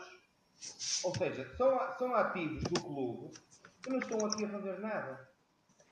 Ou seja, eu acho que nós com uma gestão do, dos plantéis com menos jogadores eh, conseguiríamos até render mais dos jogadores e dar mais minutos de, de competição. Sim, até porque há uma coisa que é importante, é perceber as, as dinâmicas de treino. E se tu vais treinar um, um, treinador que tenha 27, 28 jogadores, 25, é muita gente na rotação entre, entre as tarefas de treino para estar muita gente parada. Por isso que os treinadores uhum. querem plantéis curtos, porque engane-se quem pensar que os treinos, a malta estica o campo e faz 11 contra 11. Não há isso. Não há. O, o, o, o treino é dividido por setores. E depois, claro que há os jogos, os, os jogos em conjunto, em espaço mais reduzido, mas não, é, não são 11 contra 11, porque, porque isso já não se faz.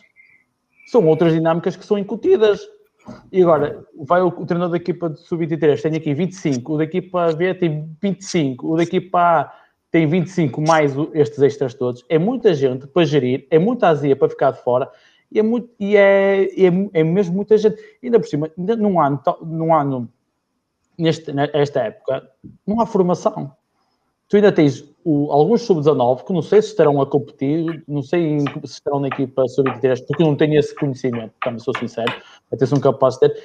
E, e se juntares ainda alguns sub-19 que até poderiam ter qualidade, tu podes fazer aqui um, um, um bom conjunto num, num ano diferente, porque, porque, porque é por causa da, da pandemia em que estamos, e que certo terias, terias até ali alguns sub-19 até interessantes para, para acrescentar à equipa sub-23. Se os tem, é o que eu digo, não, não, tenho, não tenho o conhecimento necessário. Mas acaba por ser muita gente para os treinadores gerirem e, e muita gente a ficar de fora na rotação entre, entre exercícios. É muito complicado. Para Luís estar um Freitas. treinador. Luís Freitas, queres acrescentar alguma coisa? Não, sobre este assunto, acho que já, já não. Não? Ok. Diogo, estás de volta? Estou aqui, amigo. Quanta coisas. Sempre aqui. Diz-me tu, é. diz-me tu o que é que achas do que é temos vindo a falar. Eu, é assim, para mim, para mim é, como eu falei ini- inicialmente, eh, para mim neste momento é difícil ter uma opinião válida na- nas camadas mais jovens, eh, essencialmente também de, de jogadores que, que não conheço, porque falar por falar seria hipócrita. Eu queria só comentar aqui uma coisa que o, que o Humberto me perguntou, ou me perguntou não, mas que o, Diogo- o, Humberto pôs na mesa, porque falou do processo de, de maturação do, do, do Ricardo Pereira e do Cafu. Eu gostava de saber que processo é, que- é que se refere e como é que isso, e como é que isso foi feito. Uma questão aberta, Humberto.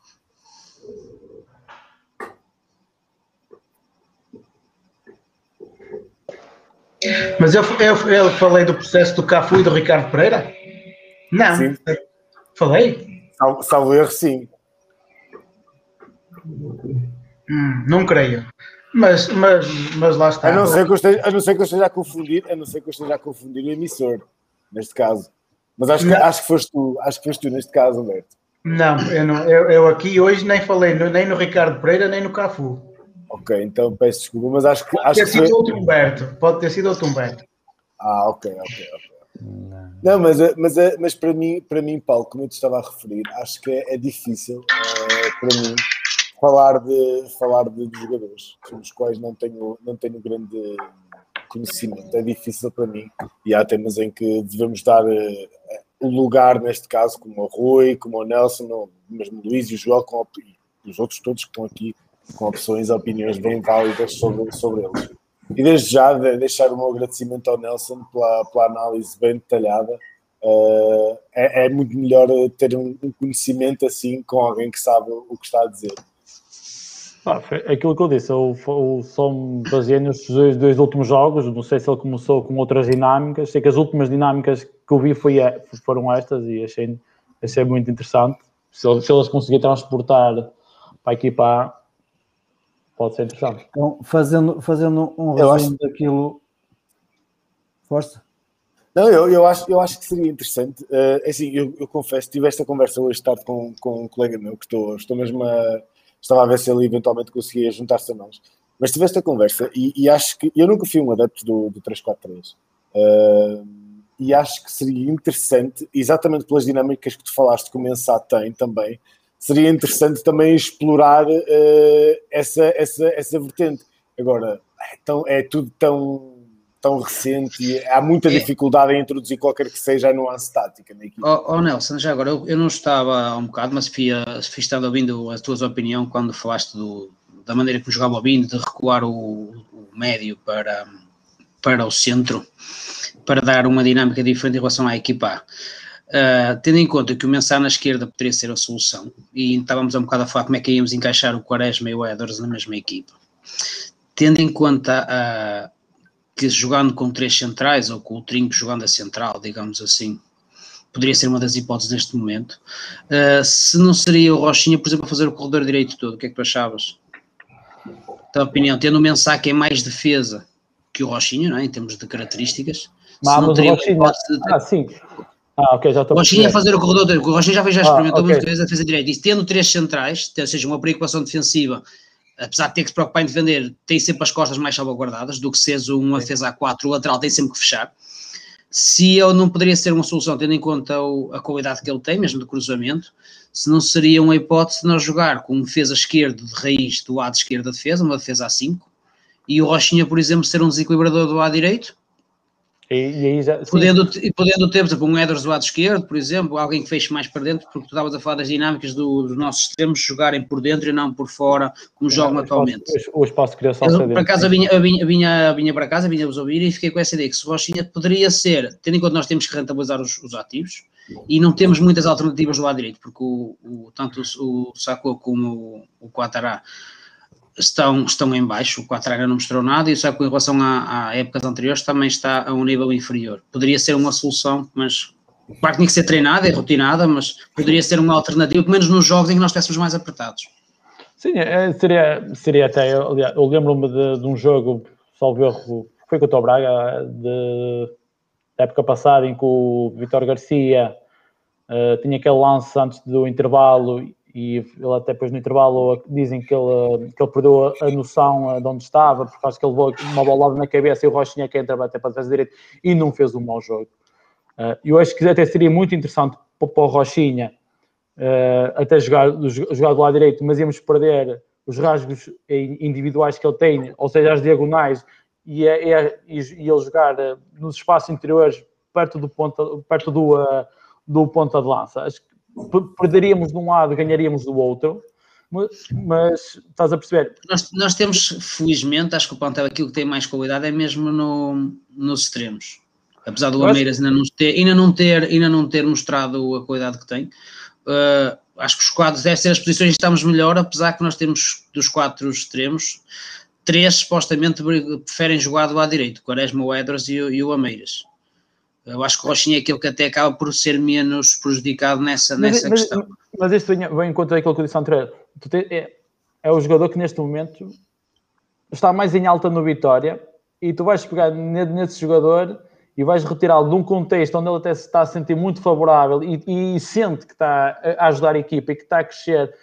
Pá, porque acho que um jogo não é um jogo e ele, acho que na minha, na- até na minha ótica não seria ele a sair no, no domingo, mas pronto, isto é a minha visão e cada um tem a sua. Isto aqui o Vitória tem um universo de não sei quantos mil sócios e todos somos treinadores mas não sei, na minha opinião não sairia ele e, e vais tirá-lo da- dali. Eu acredito percebo, mais estou a dizer isto- eu estou a dizer eu nós- mais que ele saia para, para, para, para ir para o banco para, para ele poder jogar com o Edwards na, na direita e com, e com o Quaresma na esquerda, porque o Quaresma jogou quase uma carreira inteira a jogar do lado esquerdo e ultimamente tem jogado até muito, muito encostado, mas acho que isso também já tem a ver com a, também com a frescura física e aquilo que eu falava dos, depois dos retornos defensivos, apesar do, daquilo que eu vi esta época, Eu- eu eu- fazer, da os retornos, fazer os retornos que ele faz.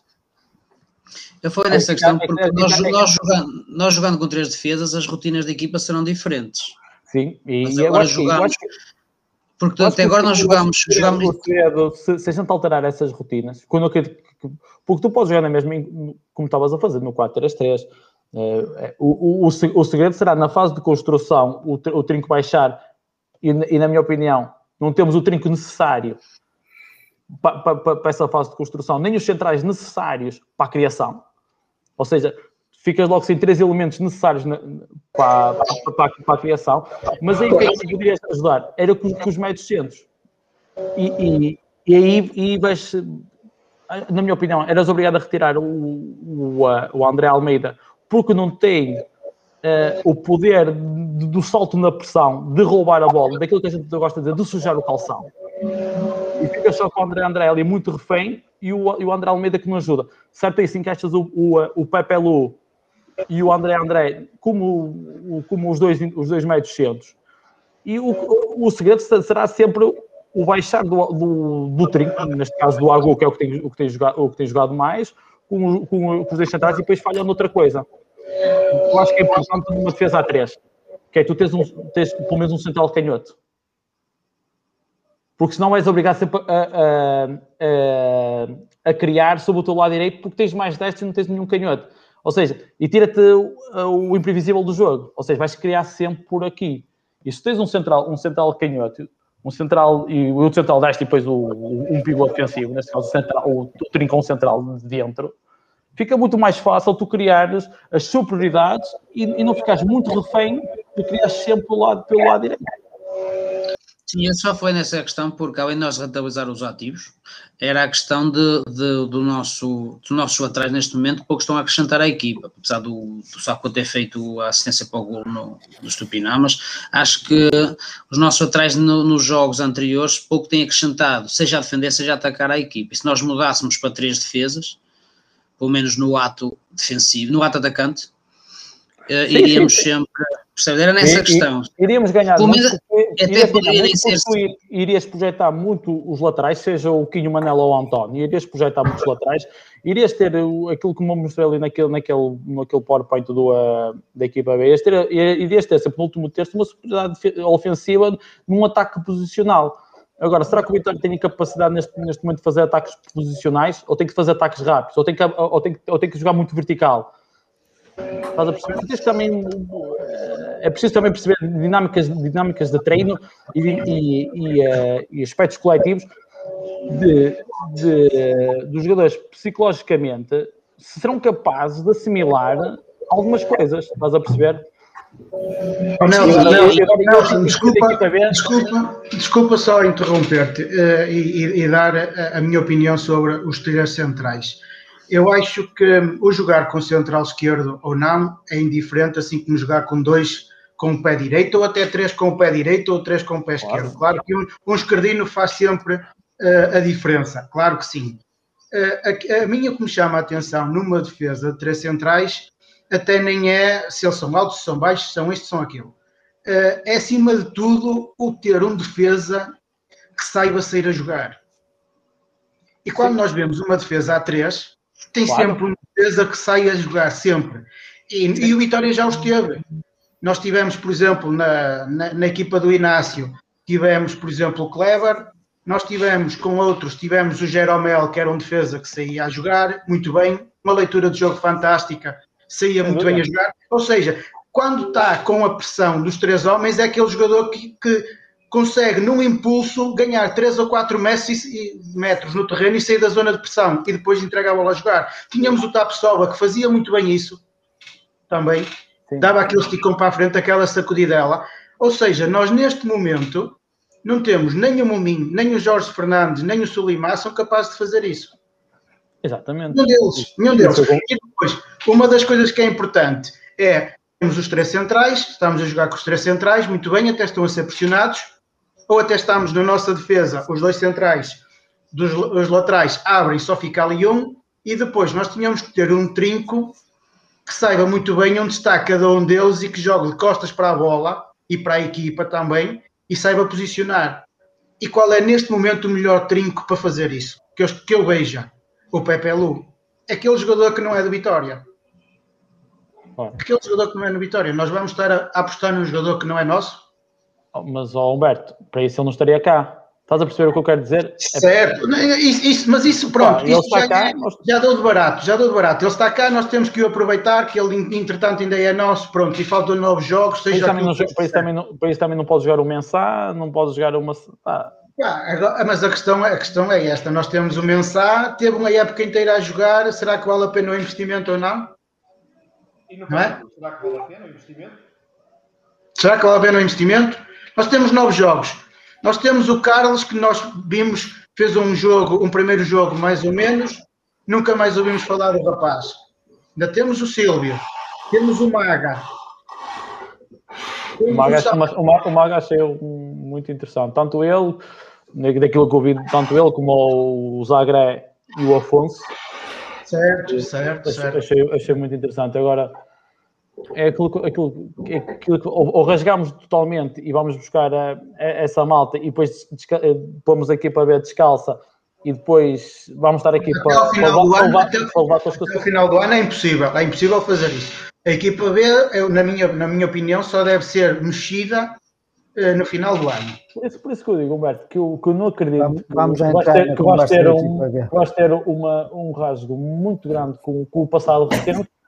Vais continuar com a defesa A4, vais continuar com o meio A3, mas vais mudar aí as dinâmicas.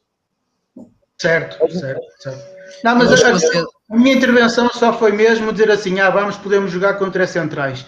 Eu, neste momento, acho que os três centrais eram uma, uma aposta demasiado arriscada.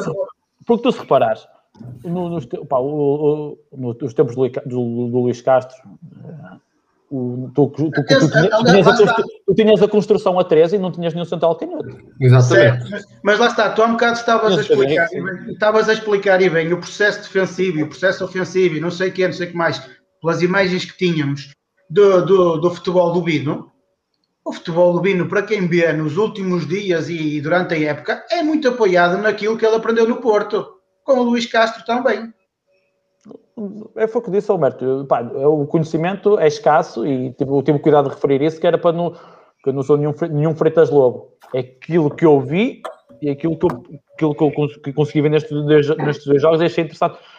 E voltar a referir, será que ele consegue depois capitalizar isso na equipa? Será que tens os elementos necessários? Será que tens um, como ele tem na equipa, na equipa B, um, um Esteves que tenha, que, tenha, que tenha a capacidade de jogar mais perto, mas também tem, tem o Tomás e o, e o Esteves que no, que no meio são, reagem muito à perda. Tenho, tenho, tenho o, o, Lucas Soares, que eu não conhecia, que conhecia como defesa direito, e ele na equipa B joga como extremo esquerdo. Joga como médio extremo, exatamente. Estás a entender? Que eu não, que eu não conhecia. Tens o, tens o Afonso, que eu conhecia como lateral esquerdo, ele joga até como central do lado esquerdo, por causa também da, da, da facilidade de jogar do, com o pé esquerdo. Tens um Zagreb que sai bem, que até sai bem em progressão com bola, com, com, as, com, as, com, as devidas um, diferenças. Estilo tap soba no crescimento. Ele até faz no jogo em Faf faz um golaço no meio da rua, já em Faf, um, um mate no meio da rua e faz um golaço de letra. E, mas, mas mais, pronto, eu, acredito que se ele quisesse mudar o sistema, iria recorrer a muitos, a muitos jogadores da equipa B para ir ah, buscar, sim, as, buscar as moletas Sim, claro, claro. claro algumas moletas. E faria sentido para lhe dar a confiança necessária, não mas é? Tu, mas tu, mas, pá, eu agora de, de cor não sei a classificação, mas ir a Portimão, o Portimão, o Portimão de uma vitória de 5-1, tu vens de, de, de, destas derrotas, será que vais mudar ali e vais buscar todo, esta gente toda da equipa B? Vamos ter que esperar. Exatamente. Eu, eu, eu, eu, acredito, eu acredito no, na sexta-feira no 4-3-3 e com as dinâmicas do 3-4-3 do, do trinco a baixar. Acho que é muito mais fácil, é muito mais fácil fazer isso do que meteres logo a defesa a 3 desde o início. Pois, era isso, o, porque nós jogar com o trinco até mais recuado, precisamente no processo defensivo, vai acabar por resolver um, um dos problemas que nós temos neste momento, que é o espaço que fica entre os centrais e o trinco, e o próprio e o espaço entre os dois centrais, que é por aí que temos, infelizmente, infelizmente temos sofrido a maioria dos gols é nesse, é nesse espaço. As equipas adversárias já perceberam o nosso método de jogar e as bolas têm que ir constantemente daquela forma, nas costas do, de um dos centrais, que nas costas do, de um dos centrais, e se nós jogar com, com um trinco mais recuado, que apesar de nós perder, na, perder no processo ofensivo, que o médio está mais recuado, mas eu, acabamos eu, acho, eu, eu, acho, eu acho que esta dinâmica acaba por ser interessante porque tu não obrigas os extremos a fazer, a fazer o retorno. Sim, tu estás a dizer jogar com. Sim, estás a dizer não, não, mesmo, o, mesmo, mesmo no 4 3 No atual. Sim, não, estás a dizer, da maneira que nós jogávamos agora com o, com o João Henrique, o nosso Trinks, mesmo sendo o Agu, que é mais defensivo que era o PPU, ele joga muito adiantado em relação aos dois centrais. Sim, sim. Se sim. o Trinks, tu estavas a dizer, eh, joga mais próximo dos centrais, pelo menos no ato defensivo, quase como o terceiro central, o espaço entre os, estes três será mais reduzido. Claro. Ou seja, qualquer bola nas costas, nós não vai ficar 2 contra 1 um, ou 2 contra 2, mas vamos ter sempre 3 jogadores atrás na zona central. Sim. Pai, Acabas que... de sofrer os nossos gols, nós temos o, o gol que sofremos, é que independentemente de quem é a culpa depois no ato defensivo. Tu tens uma bola no primeiro minuto, metida nas costas e o jogador em frente ao guarda-redes chutou mal e a bola não entra. Hum. Sofres o golo exatamente no mesmo formato. Bola metida da lateral, para o meio dos centrais, e o jogador fica em frente ao guarda-redes. Corri o Ave, tens dois gols. Tens isso, é, isso é recorrente, Joel. Isso é recorrente. É isso que eu estou a dizer, porque nós jogamos, eu, pelo menos para a minha visão, depois se é ou não, é a minha, é a minha opinião. Eu acho que nós jogamos com o Trinco uh, muito afastado, muito próximo dos dois médios do centro e muito longe dos centrais. E o espaço depois ali não é coberto por ninguém, nem porque nem, nem os centrais sobem o suficiente, Uh, nem, ou seja, há um espaço de 20, 30 metros vazios que é sempre aproveitado por os jogadores adversários. Nós jogamos quase sempre abertos e eles, as equipas já perceberam isso em contra-ataque. Os nossos gols são sempre feitos em contra-ataque e não em bola corrida. Em bola corrida. Raramente vês o Vitória sofrer um golo em ataque continuado do adversário. É quase sempre na espera, esperam, três jogadores rápidos, dois, três jogadores rápidos e marcam nos golos. A vitória só sofre golos em transição. E É isso, isso. Deve-se isso deve só muitas das vezes ao, ao trinco, quando sai para fazer a pressão, nem o André, nem o Almeida conseguem fazer a compensação ao trinco. É os equilíbrios, os equilíbrios estão todos errados. Os equilíbrios estão todos errados. Exatamente. E isto, isto basta, e basta olharmos para as outras equipas, quais são os dois jogadores mais influentes do nosso campeonato e vermos a, a subida de qualidade do Benfica, acabou por ser com a subida de qualidade do Weigl. E nós, com o decrescer da qualidade do Pepe Lu, acabámos por, por pagar. Pepe Lu não equilibra tanto a equipa e vemos, por exemplo, por muito que nos custe, o Musrati ser um dos melhores jogadores do campeonato e vemos o Palhinha ser um dos melhores jogadores do campeonato. Porquê? São os jogadores que estão os equilíbrios nessas equipas. São os o jogadores que Luís estão... Carlos. Esqueceu o Luís Carlos do Passo Ferreira. e o e o- e o- e o Eustáquio, no 35 caso. anos, 35 anos E o ou Eustáquio. 36. E o Eustáquio, que, que equilibra muito a equipa do Passos. O Passos é uma equipa que joga muito naquilo que o Nelson, naquilo que o Nelson fa- falou, que é um dos médios recua não para a zona central, mas para uma zona lateral e dá projeção no seu, no seu lateral. O, o médio entra por- pelo lado do lateral e o lateral vai embora e o extremo entra por dentro. O Passos joga muito assim, criou-nos dificuldades o jogo todo. Em Passos Ferreira foi assim o jogo todo e nós não nos conseguimos adaptar o jogo todo. E isso fez, fez muita confusão ver aquilo acontecer em 5, 10, 15 minutos e a equipa continuar igual. E os equilíbrios do Vitória estão errados e quando estão errados a equipa sofre transições em cima de transições e isso não acontecia naquele período em que tivemos muitos jogos a ganhar e que a equipa estava equilibrada, não sofríamos golos. Mas ainda É, jogávamos muito mais recuados. Ou seja, a equipa Mas- jogava meio muito metros atrás. Ou seja, o espaço entre setores era muito mais reduzido. E agora mas, não, isso, mas aí estava, quase- mas se aí nós- estava a solução, para que é que vamos trocar para, para uma coisa que estamos a fazer errado? Voltamos à solução Isso- anterior. Exatamente, isso notava-se quando a gente eh, marcava golos muitas das vezes em contra-ataque, em transições rápidas, porque aquilo que acontecia era o André André e o André Almeida e, ou o Janvier, quem estivesse ali, eh, acompanhava o ataque, o Pepe Lu dava aquele, eh, ou o Agu, que jogou poucas vezes, mas mais o Pepe Lu dava aquele impulso de 10 metros à frente para mais espaço e depois ficava ali uma diferença entre os centrais e o trinco ali de 15 jogadores. O que é que aconteceu com o Passo Ferreira? O avançado descia, tabulava num dos alas, um dos centrais acompanhava, cabe dois para três.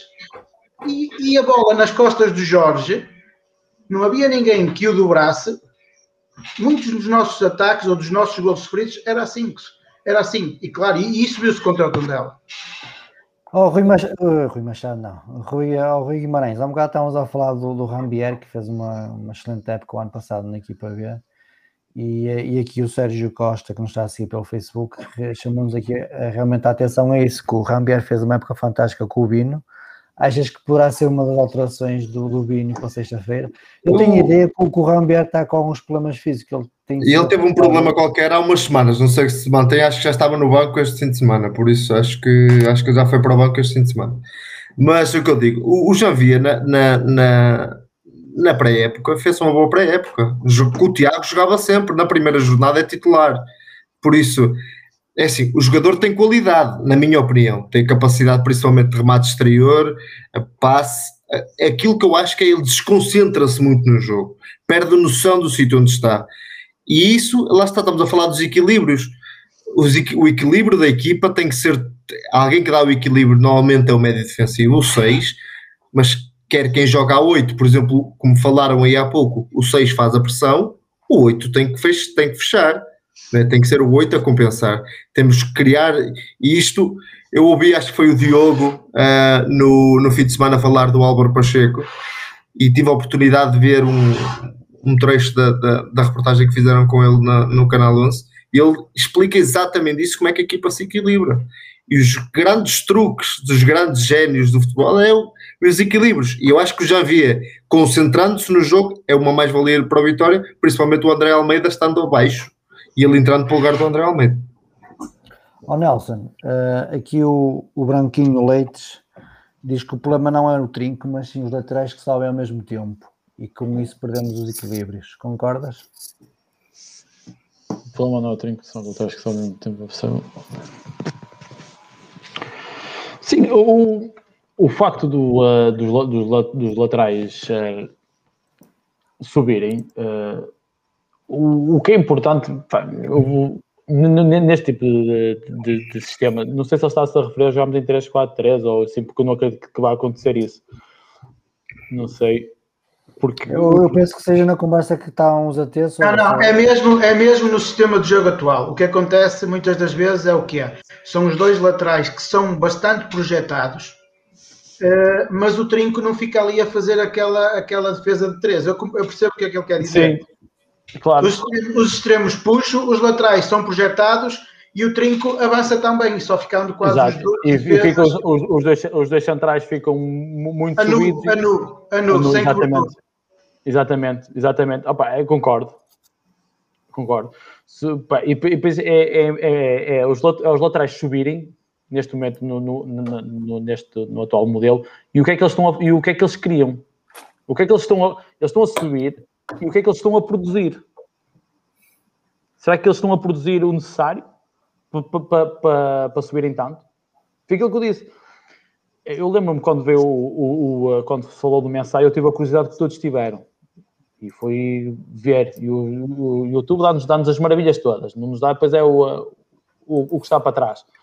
É, Dá-nos o mesmo, o mesmo lance 20 vezes de, de ângulos diferentes. E parece ter uma maravilha. Mas aquilo que ficou, que ficou visto e vê-se nos jogos é que ele precisa de, de- como eu disse há um bocado, de corredor. E, e se, não, e se não tiver, depois nós, claro, acabamos por dizer que o, uh, que o mensagem não é tudo aquilo. Pá, será que ele, que ele faz, que ele enquadra-se naquilo, nas as características dele, será que casam bem com a ideia do antigo treinador? Estás a entender? É, é- é tal questão que eu, falei, que eu já falei das outras vezes, né? É, este ano não dá muito para, para analisar os jogadores porque eh, não foram levados ao limite, digamos assim. Ah, para sexta-feira, está tudo falado. Querem acrescentar mais algum ponto? Ver mais algum, alguma questão? Não? Acima de Então, tudo, sexta-feira, mais até que as dinâmicas, porque vai mudar pouca coisa, porque o tempo de trabalho é pouco, será acima de tudo, se calhar, uma questão de atitude. Se calhar a equipa querer mostrar, também mostrar ao novo treinador. Se calhar o meio campo, mesmo para o meio campo com mais garra, eh, ou seja, o facto de mudar o treinador, normalmente, normalmente acaba por, eh, por citadas psicológicas das duas, uma, ou a, ou a coisa melhora nos primeiros três jogos, ou então piora drasticamente. Pior não é difícil. Por isso, acima de tudo, espero uma atitude diferente da equipa. Porque, por exemplo, nós nós- Diz, diz. de nada, diz, termina, termina, termina. Ah, ia dizer que, exemplo, as nossas segundas partes, os últimos, últimos 20 minutos de cada partida, quando já estamos no desespero, a equipa vê-se com outra vontade. Eu querer é ser vontade durante no- 90 minutos. Pois. Ou seja, a equipa entrou num agarra a querer fazer, depois tivemos até algumas oportunidades falhadas, mas tivemos, elas apareceram. Essa garra durante 90 minutos, se calhar os resultados tinham sido outros. Mas esse, esses minutos que falas é os chamados 10 minutos à vitória que eu ouvia muito nos anos 90. Bastava Nós 10 estamos- minutos à vitória. mas nós- marcar Temos que, temos, que- tornar o 80 Mas eu- minutos e dar 10 de descanso. Exatamente, Mas isto- mas chega tu- aos 10 Tu nesses últimos minutos, tu vês, né, o Vitória está atrás do resultado e procura e, eh, e pressiona, mas tens que, pá, porque aquilo já é um bocado, o, não, é, não é o desespero, mas tipo, ah, só que o, o, o Vitória, é, foi aquilo que eu disse ah, na- na- nas antevisões, era sempre vamos pressionar e nós queremos ter bola e depois o contexto real era completamente diferente do contexto da teoria. Pá, porque tu não- é não podes dizer que vais pressionar, etc. Quando não tens o- os jogadores necessários para fazer, para fazer a- essa pressão, para, desculpa, João, para fazer essa pressão. O correr para- muito não é correr bem. É Exatamente. essa a questão. O correr muito não é correr bem. É o mal os jogadores necessários para, para, na fase de construção da equipa adversária, tu condicionares nada, algu- alguma coisa. No, estás a perceber? Ou seja, começa mas logo aí, que é uma equipa, o Vitória não, não é uma o jogador, não é o Vitória. É os jogadores que, que, que jogam na linha da frente não têm a capacidade logo de, de, de condicionar alguma coisa do jogo, do jogo adversário. E depois, quando. E, e, o facto também de depois baixam, baixam as linhas. E o, e o baixar as linhas não significa que tu vais defender, que tu vais defender, vais só defender o resultado. Estás a defender o, defender, não é defender o resultado, mas não significa que defendes baixo porque estás com medo. Não, tu podes defender baixo, mas ser agressivo. E o que falta ao Vitória é agressividade quando o adversário tem bola. E que tu tens essa agressividade quando estás a 10 minutos do fim e toda a gente pressiona, e toda a gente rouba, e toda a gente tenta fazer alguma coisa. O que é necessário, e porque depois é impensável uma equipa durante 90 minutos andar ali na, na pressão, mas o, o, o, porque também tens que gerir as, as cargas, mas nós acho que, acho que acabamos às vezes por gerir desde que o árbitro apita para começar o jogo e já estamos a gerir esforço. Não, temos que, é isso, temos que, é temos que acabar por, por, por, Era nesse sentido que eu estava a dizer. Pá, é nesse sentido, era, é, nós temos que ser mais pressionados, principalmente nos inícios dos jogos porque é aí que nós entramos nos jogos a perder. Mas, mas, mas oh Joel, isso aí opa, é a minha visão, não é. Não é tu não, não podes gerir o esforço até aos 70 minutos e depois correr o retraso resultado dos últimos 20 minutos.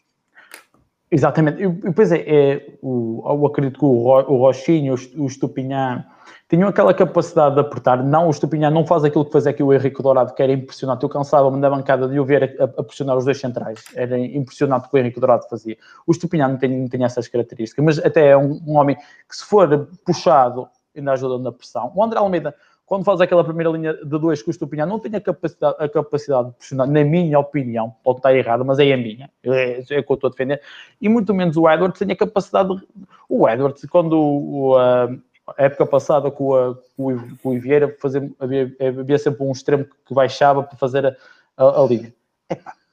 o... Mas eu não acho que o Eders nos últimos jogos da época passada, que, que ou seja, a, a, fase de pandemia, quando voltamos, foi se calhar os melhores jogos do Edwards.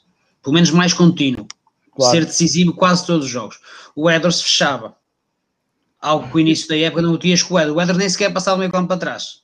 E depois isto também. O Eders, não, pressiona, o Eders não pressionava, tipo, ser agressivo na, atrás da bola, mas aprendeu a fechar o seu lateral. Ocupar o espaço. Ocupar o espaço. Ele, ele não, ou seja, ele não fazia aquele pressing alto, fechava muito, fechava, fechava. Não fazia não deixava, no fundo, ele acompanhava o lateral cone. dele. Era um cone, mas era um cone posicionado. Se não tivesse um cone, se tu tiras a bola contra um cone, o cone cai abaixo ou bate e ele, ele volta. Ele, no fundo ali era servia, basicamente ocupava o espaço, não deixava pelo menos que os gajos atirassem a bola contra ele. Obrigavam a circular a bola ao contrário. E raramente tu vês do lado do direito do Vitória, pelo menos na melhor fase do Eders, apareceram sempre sozinhos em cima do saco. Ou seja, o Eders pelo menos fazia a obrigação de fechar o seu defesa. Não era aquela, não era aquela carraça atrás da bola, mas pelo menos ocupava o espaço. Notavas que tinha um oportunidade de saber fechar o espaço. E qualquer defesa, se o Eders fechar um bocado, o defesa também não abusa, porque ninguém quer deixar um Eders com um espaço atrás. Ao contrário do Quaresma, que é lento, né? é um jogador que já não tem poder de explosão, o Éder se, se, se, fecha um bocado do o seu lateral, vai ficar 30, 40 metros de espaço, tanto para ele como para o lateral que subiu. Qualquer bola nas costas, qualquer bola que seja metida nas costas, é difícil o lateral, mesmo o defesa que jogar do lado esquerdo defesa adversária, vai ter sempre dificuldades. Isso aconteceu muitas vezes o ano passado. Ou seja, o Éder saía da, do centro, do, é? saía do ataque, ajudava a equipa pelo menos a defender, a posicionar-se, e depois tinha metros para correr. Vamos ver. Ou seja, pode, é ter um, pode, pode ter uns tempos. O Quaresma, por exemplo, fecha bem menos do que o Eders, na minha opinião. Também se calhar a idade não permite. Só para encerrar aqui um bocado o tema de sexta-feira, no jogo contra o Portimonense. Joel, que resultado apostas que vamos ter? É assim, espero que o Vitória ganhe. Espero um ganhar, um. maior, como toda a gente. Sim, mas um 2-1, 2-1. Não, não, não, acredito, não acredito que não soframos gols. Diogo. Ganhar, obviamente. Não há, não há outro. Mas, não há mas resultado, mas resultado.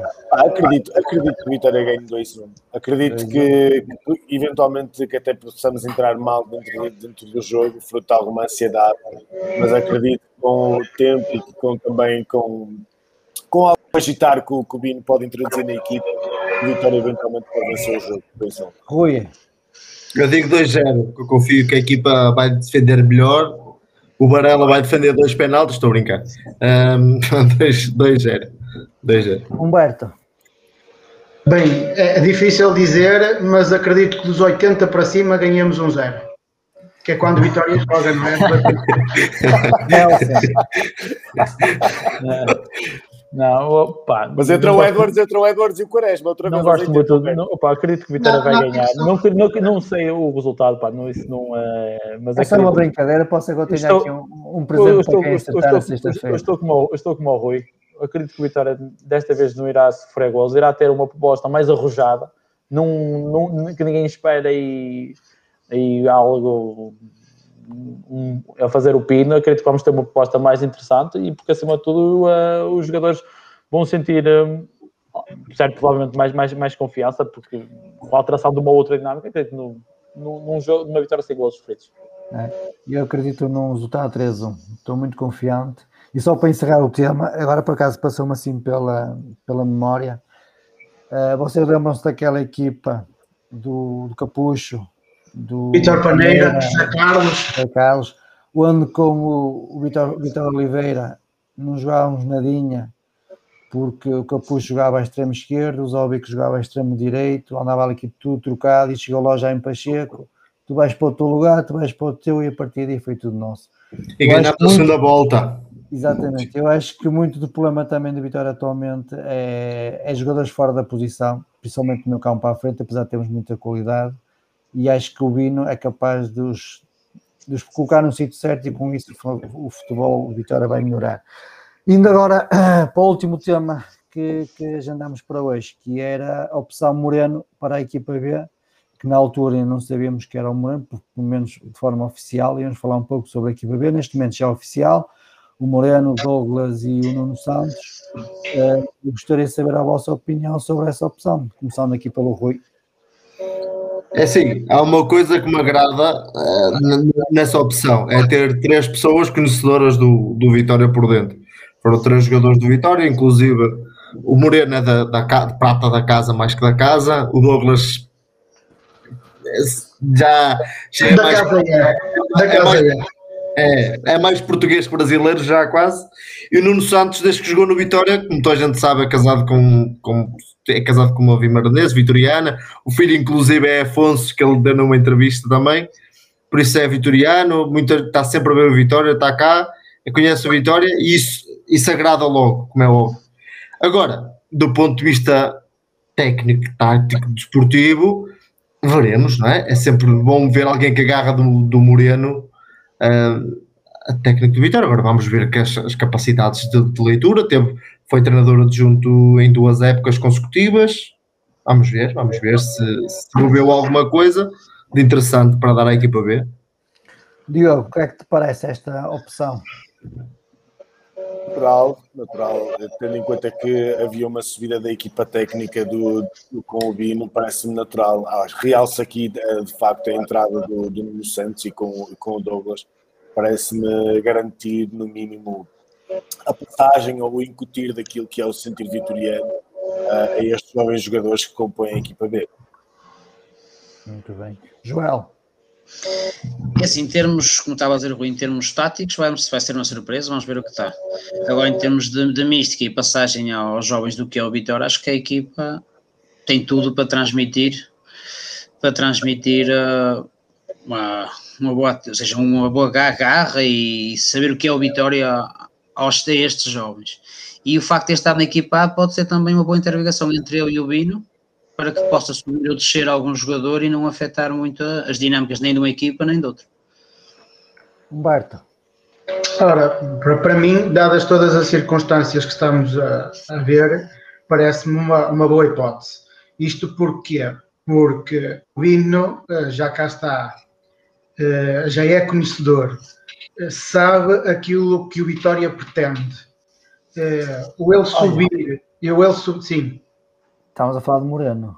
Sim, sim, sim, sim, sim. Mas o ele subir, o ele subir, e, e vamos falar de Moreno, okay. o ele subir à, à equipa A um, faz sentido que o Moreno um, possa uh, agarrar na equipa B. Uh, lá está, se viesse um, um treinador de fora, uh, diria-te que mesmo que o Bino saísse ou não, não faria sentido sequer o Moreno sair, porque é preciso alguém na, na, na, na equipa técnica para, para lhe explicar o que é, o que não é, eh, dar aquela motivação. Por isso, falando do Bindo, mas para explicar que o Moreno faz sentido eh, pegar na equipa dele. Nelson. Bom, acho que foi, a solução, tal como a, a subida do Bino foi a solu- a solução encontrada dentro, dentro de, de- de portas, para, para também não, não haver um, um- um choque e uma, uma mudança tão, ah, tão, tão drástica. Perceber também o, ah, se, ele vai, se ele irá dar continuidade ao trabalho que o, ah, com o Vino, que o Vino estava a dar na equipa B. Uh, acredito também que, que vai acontecer isso até para, para não ser uma, também um- uma, uma alteração muito rápida com, a- com o passado recente. Parece uma, uma boa escolha, como já foi dito, com, a- com rodeado de, de gente conhecedora do, do clube, que isso é, é- é logo muito, muito importante. E também é um, é um bom teste para o, para o Moreno, que já tem integrado várias equipas técnicas desde que deixou, uh, desde que deixou de jogar. Algum know-how deve ter. E agora também é a altura dele também colocar em prática tudo. Ele, o- ele, desde que deixou de jogar, já teve na equipa técnica de Vieira, Luís Castro, João Henriques, salvo, salvo erro da- do Pedro Martins. Que ele- acho que ele acaba a carreira no último jogo de Sérgio Conceição, aqui em, eh, pelo Vitória. Acho que até fizeram uma hom- homenagem, acho que é essa situação. Até já fez, fez parte da equipa técnica também do Pedro Martins, ou seja, acho que ele tem um bom background, tem um bom. Agora é, é perceber se ele, eh, se ele tem a, estaleca suficiente e necessária para estar à frente de um, de um, de um clube, até poderá ser aí uma boa rampa de lançamento. E era isso, era nesse seguimento que eu ia fazer a última pergunta da, da noite, que era se vias no Moreno, e depois vou fazer também aos outros, ahm, treinador para o futuro para a equipa B.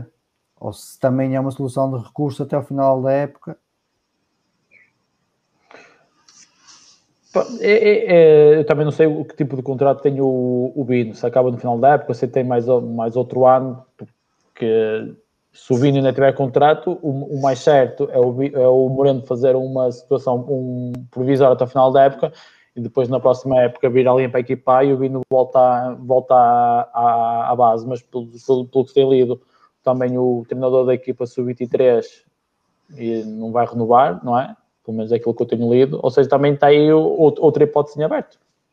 Muito bem. Humberto, espera aí que eu tirei-te o sangue, que estavas a fazer um bocado de Já, barulho. já está. Ahm, não, acredito, não quero acreditar nisso. Não? Quero acreditar, não, não quero acreditar. Quero que acreditar que o Bino irá ficar até ao final da época. Ah, o Moreno provavelmente na equipa B poderá ficar até ao final da época e depois pode pegar no sub-23. Agora, ah, em ano de centenário, creio que a direção vai apostar em alguém realmente para fazer um campeonato decente, tranquilo, até porque estamos em ano de eleições. E isso é o suficiente. Muito bem. Joel, É assim, eh, se as coisas, se as coisas correrem bem ao Moreno, fica sempre essa hipótese, não é? Sendo alguém da casa, se o, se o trabalho eh, mostrar o trabalho, a hipótese será sempre ele manter-se. Mas está, como estava a dizer o Nelson, se o Binho tiver contrato à partida, eu desceria, desceria novamente à, à, à equipa B, porque não estou a ver o Binho neste momento a ser adjunto de um, de um treinador na equipa principal, não é? Ah, nesta fase da carreira dele. Mas esperar, esperar que o Moreno faça um bom trabalho e ficar aqui uma, era uma hipótese. Tendo alguém que sendo, se for, se for bom treinador, sendo vitoriano, seria sempre uma mais-valia. muito bem. Diego, Eu tive a oportunidade de, já, já de, de explanar eh, o meu ponto de vista neste, neste, neste ponto, logo no início do programa. Mas eu acho que o Moreno, eh, independentemente do que aconteça, será sempre parte integrante dos quadros técnicos de Vitória.